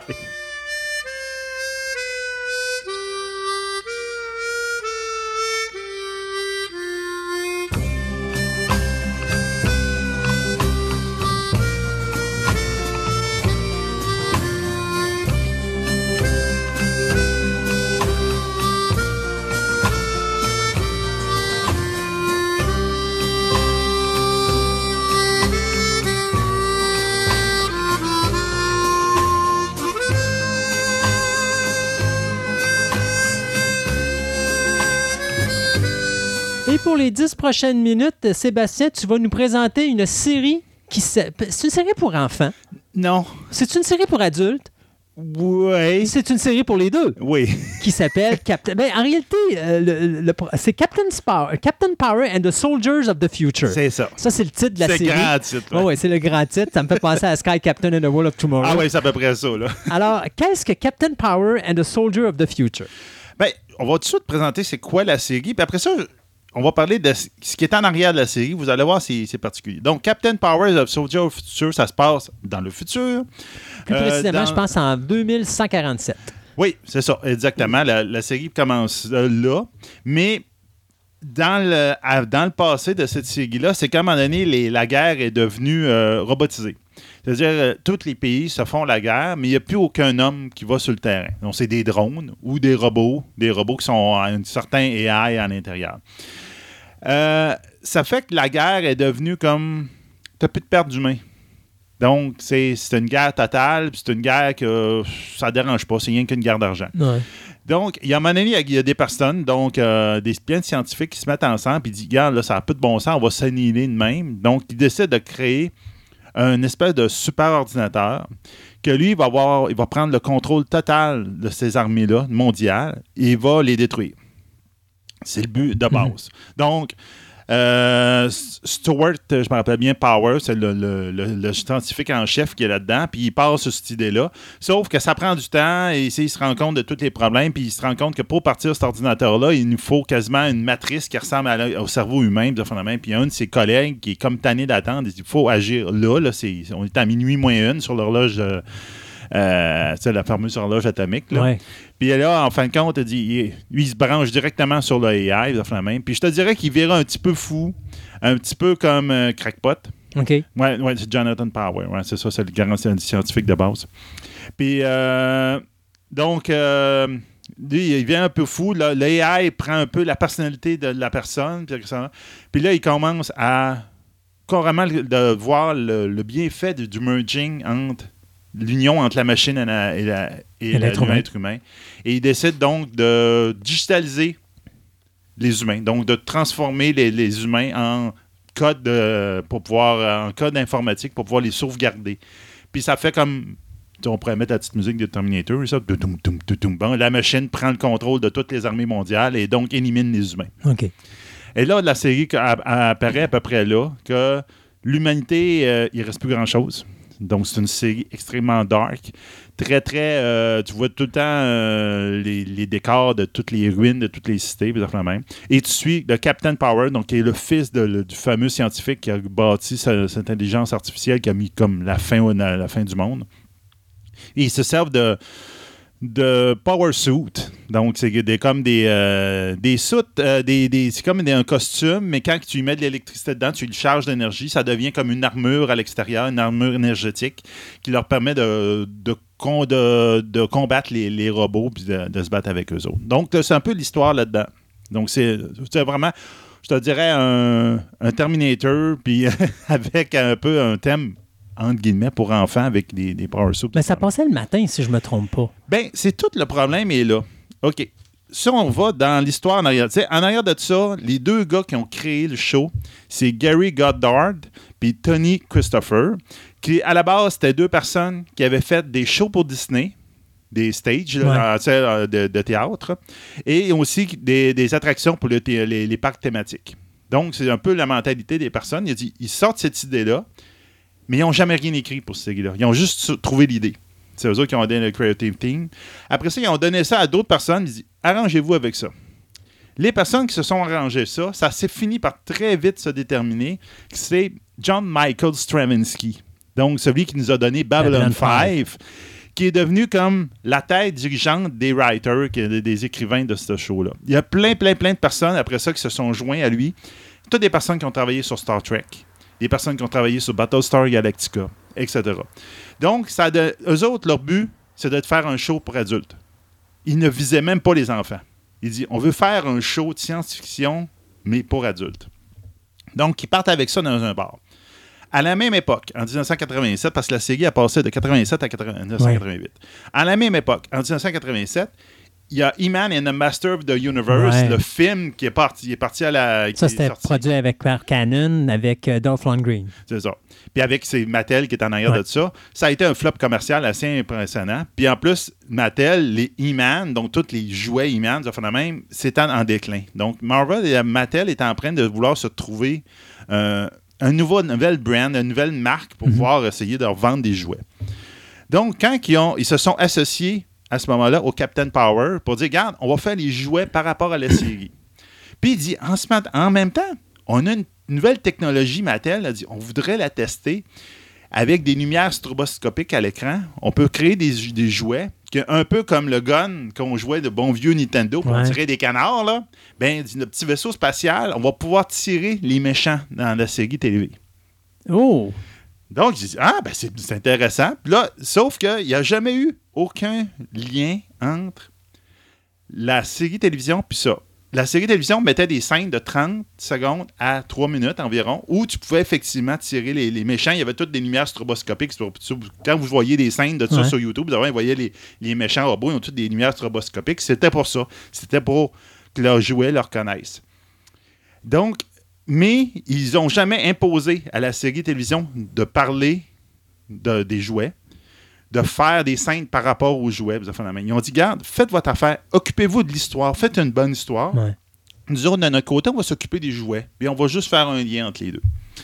Donc, ça a fait qu'effectivement, tu avais un jouet, un genre de vaisseau spatial, tu pouvais tirer sur les robots qui se promenaient, puis à un moment donné, les, tiro- les robots pouvaient tirer euh, en, retour, puis si tu n'évitais pas les lasers, ben à ce moment-là, tu, tu pognais- tu perdais des- de l'énergie sur ton chip. À un moment donné, quand tu n'avais plus d'énergie, ben ton, ton petit bonhomme, il était éjecté du vaisseau. Donc, c'est vraiment, c'était assez No more innovant. Captain Power! Donc, Captain Power left the stage. Donc, c'est ça. Donc, euh, c'était vraiment comme assez innovateur Ouais. à l'époque, même très innovateur. Sauf que on était dans l'époque des 1980. OK? 1980, il y avait beaucoup de lobbies qui étaient contre, un, le marketing des enfants Ouais. qui visait les enfants. C'est pour ça qu'aux États-Unis, ben, aux États-Unis, c'est un peu moins, mais au Canada, c'est- on n'a on a plus le droit de, de passer pendant des shows d'enfants, de passer des annonces Exact. pour vendre des jouets. C'est pour ça que c'est pendant vos, vos nouvelles, vous voyez la nouvelle, ma- la nouvelle Barbie, vous voyez de- ça dans le temps de Noël. Parce qu'ils n'ont pas le droit pendant le temps des Mhm. enfants. Euh, donc, il y avait un gros lobby. Puis là, il tombe sur ce show-là. Puis il tombe, il dit Hum, c'est un show qu'en plus, il demande, entre guillemets, d'acheter un jouet pour interagir avec le show. Donc là, ça fait un, euh, un seconde classe, un enfant de seconde classe. Mon- mes parents ont déjà à peine l'argent pour acheter la TV. Ben là, maintenant, il faut qu'ils achètent le jouet qui coûte 40$. piastres. Maintenant, en, en l'argent d'aujourd'hui, à peu près 90$. piastres, là, pour pouvoir interagir avec le show. Donc là, ça fait deux, deux classes d'enfants, ça fait la même. Donc, ça a été comme la tête de pipe Hmm. de toutes les lobbies contre les shows violents pour enfants. Comme là, il compte à même, il dit Ah, il y a tant de morts, il y a tant de meurtres dans ce show-là par minute. Tu dis Ouais, c'est des robots qui se font tuer, tu vois jamais de sang. C'est comme- Ouais, non, c'est ça. mais c'est comme, à un moment donné, c'est comme, il n'y avait pas de logique dans l'histoire, mais ça a été euh, vraiment, euh, en plus que c'était un, comme on disait, ça a été un show qui a été créé pour les adultes. Des sujets matures. On parlait du fascisme. Du- on avait des allégories avec euh, le, le nazi. Parce qu'il y avait des enfants qui étaient embauchés par les robots pour faire la promotion du, euh, du- de la machine. Ben ouais. Donc, ça, la, la- la- la jeunesse éclairienne, carrément. Euh, le fait de le sacrifice, la- le dernier épisode de la saison 1, il y a un des personnages principaux qui se suicide pour sauver, pour empêcher le méchant d'a- d'atteindre un but. C'est, regarde, c'est, c'est- pour un show pour enfants, c'est impossible là, dans cette époque-là. là. Ben, même maintenant, là, ça se fait pas. Là, Ouais. Puis D'ailleurs, c'est drôle parce que je me trompe pas, il y avait tout écrit la deuxième saison aussi. Tout était écrit. Euh, tout, tout est disponible, mais c'est juste qu'ils n'ont jamais été pu tourner. C'est ça. Les langages, il y a la violence. Bon, c'est un kid show, c'est sûr, tu vois pas de sang, Ouais. là, mais bon, c'est- il y avait quand même pas mal de violence. Puis, Pourquoi ils Donc- appellent ça Space euh, Soldier of the Future? OK, c'est- il n'y a pas de voyage temporel. Non. là. C'est vraiment dans le c'est futur. vraiment dans le futur pour dire que c'est ça. C'est comme l'équipe de le Power Team, Ouais, ouais, ouais, même, etc. Puis, c'était extrêmement innovant pour l'époque. On s'entend? Chaque épisode coûtait un million à faire. Imaginez pour 1980. C'était un épisode, dis-moi si je me trompe, mais je pense que c'était juste une demi-heure. 22 minutes l'épisode, il y en avait 22. C'est à l'époque, on par faisait saison, il y a 1,5 22 million par Star Trek, qui est à peu près une heure. Hey. C'est immense, là. Ouais. Entre autres parce qu'il y avait beaucoup de CGI. Mm. Entre autres, il y avait des monstres, ben, des monstres, des, des- les, les commandeurs des robots, ils étaient faits totalement en CGI. Donc, c'est vraiment les premiers balbutiements du CGI. Ouais. C'était beaucoup là-dedans. On voit beaucoup l'impact de Stravinsky dans ce show-là. Parce que Stravinsky, c'est- on, on- on entend parler dans Captain Power du projet Babylone. Puis, tu voyais qu'il y a des idées qu'il Ouais. était en train de jongler avec dans sa tête. Puis, les postes, ça a été un show en syndication. Donc, ce show en syndication-là a été. Ça veut dire que euh, ça a été le deuxième show le plus payant en syndication en termes d'audience. Le premier étant DuckTales. Non. Ouais, pour OK. dire Ouais. pour l'époque. Donc, le lui, ça a été le deuxième. Puis, malheureusement, comme il a été vendu en syndication, ben, c'était pas imposé par les postes quand est-ce que tu le passais. Donc, il passait dans des postes, il faisait euh, Captain Power, Soldier of Future, hmm, ça a l'air d'un show pour enfants, je vais le mettre à 6 heures le matin. Mais la- l'audience euh, adulte n'est pas là le matin. Ouais, non, c'est ça. Donc, les enfants se sont fait dire c'est pas bien, c'est trop violent pour toi, t'as pas le droit de l'écouter. Puis les adultes, puis on dit ah, ben, ce titre-là, puis ça passe à 6 heures le matin, je l'écoute pas. Donc, les codes d'écoute étaient très basses, mais c'est surtout, principalement, comme tu disais, toute la série 2 a été écrite, Ouais. était prête à tourner. On a même choisi les acteurs, tout est fait. Mais c'est pas mal le lobby qui a détruit ce show-là. Et c'est vraiment dommage parce que ça vaut la peine d'être écouté. C'est sûr qu'on s'entend que existe les effets DVD? spéciaux de... Oui, c'est quand même un show qui a bien Ouais. On s'entend que les effets Non, non. spéciaux, c'est Est-ce que, ça, d'époque, là. est-ce que ça existe en DVD? Oui, les Oui, DVD ont sorti, même que c'est là-dessus qu'on parle. On, euh, Stravinsky, entre autres, il en parle beaucoup de ce show-là dans ce DVD-là. Il dit que justement, ce show-là, tout était là pour que ça, ça fasse un succès, mais malheureusement, ils ont un problème de marketing, puis ils ont un problème de perception. OK. Puis ça a tué le show. Donc, ça, Captain Power Soldier Future, ça vaut la peine d'être écouté. Vous direz, si vous arrivez à mettre la main sur des DVD, ça vaut la peine. Et vous avez quelques épisodes aussi sur YouTube, ça vaut la peine. D'ailleurs, si je me trompe pas, euh, en 2016, je pense qu'il y avait encore un projet de Ouais, repartir Il y avait la un série. projet, il y avait un petit teaser qui avait sorti. Ouais. Donc, je te dirais que l'idée, il y a encore de quoi dans l'air. Le, le- le buzz est encore là. Il y a encore du monde qui ça leur tente de voir Captain Powers en- dans un monde plus moderne. Donc, euh, j'ai bien hâte. J'aimerais bien ça. Ça serait bien. Captain Power and the Soldiers of the Je Future. vous mettrai le teaser dans, dans le Facebook de Ouais, sur la page Facebook. Oui, Ouais, ben oui. OK, ben oui, tu m'enverras ça. Ouais. Envoie-moi les. Ouais, je vais t'en l'envoyer. Alors, merci Sébastien. Nous, c'est fini pour la 30e. Une émission full de nouvelles. Ah, ouais, oui. Et euh, donc, on se dit à dans deux semaines pour la 31e. Et puis, soyez prudents sur la route. Euh, ne conduisez pas et textez en même temps, s'il vous plaît. On veut vous garder le plus longtemps ouais, possible. juste nous écouter en. Juste nous écouter pendant que vous, euh, vous conduisez. Et puis, on se dit à la prochaine. Bye bye tout le monde.